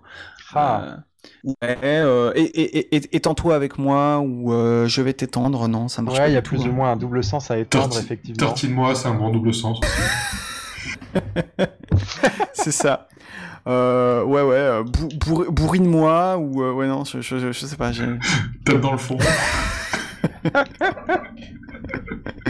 c'est ça. Il y a même moi au sol, quoi, qu'on pourrait légèrement transformer pour lui donner un sens. ouais, mets-moi au sol et, et, et, mets-moi par terre, ouais, je, je sais pas. ou, mets-moi tout court. Je, je, je, je suis pas sûr euh, parce que quand même, hein, euh, Lay, euh, c'est tout à fait romantique et, ah. j'ai pas du tout, bah s'étendre, tu vois, c'est pas, c'est pas, vas-y on fornique, tu vois, parce que sinon ça pourrait être, on pourrait avoir comme image un, un, un, magicien du feu et ça serait embrasse, embrase-moi. Ah, mais ça, ce serait, ce serait joli, ce serait beaucoup plus joli que le truc que j'étais en train de formuler dans ma tête avec un truc entre euh, entre euh, euh, fornique moi, il va te faire niquer, mais non, ça, ça marchait pas du tout. Bah, surtout, surtout qu'ils avaient euh, commandé des dessins spécifiques pour la VF. donc, ah oui, dessins qui ne sont pas à mon goût. Je, je me contenterai de dire ça. J'étais pas très au goût de Fabien, je crois. Ouais, ouais. Il y a aussi tu te couches ou je te couche. Ah, ça c'est pas mal ça. Tu te couches ou je te couche, euh, pif pouf, prends pas la mouche. Enfin, je pense que.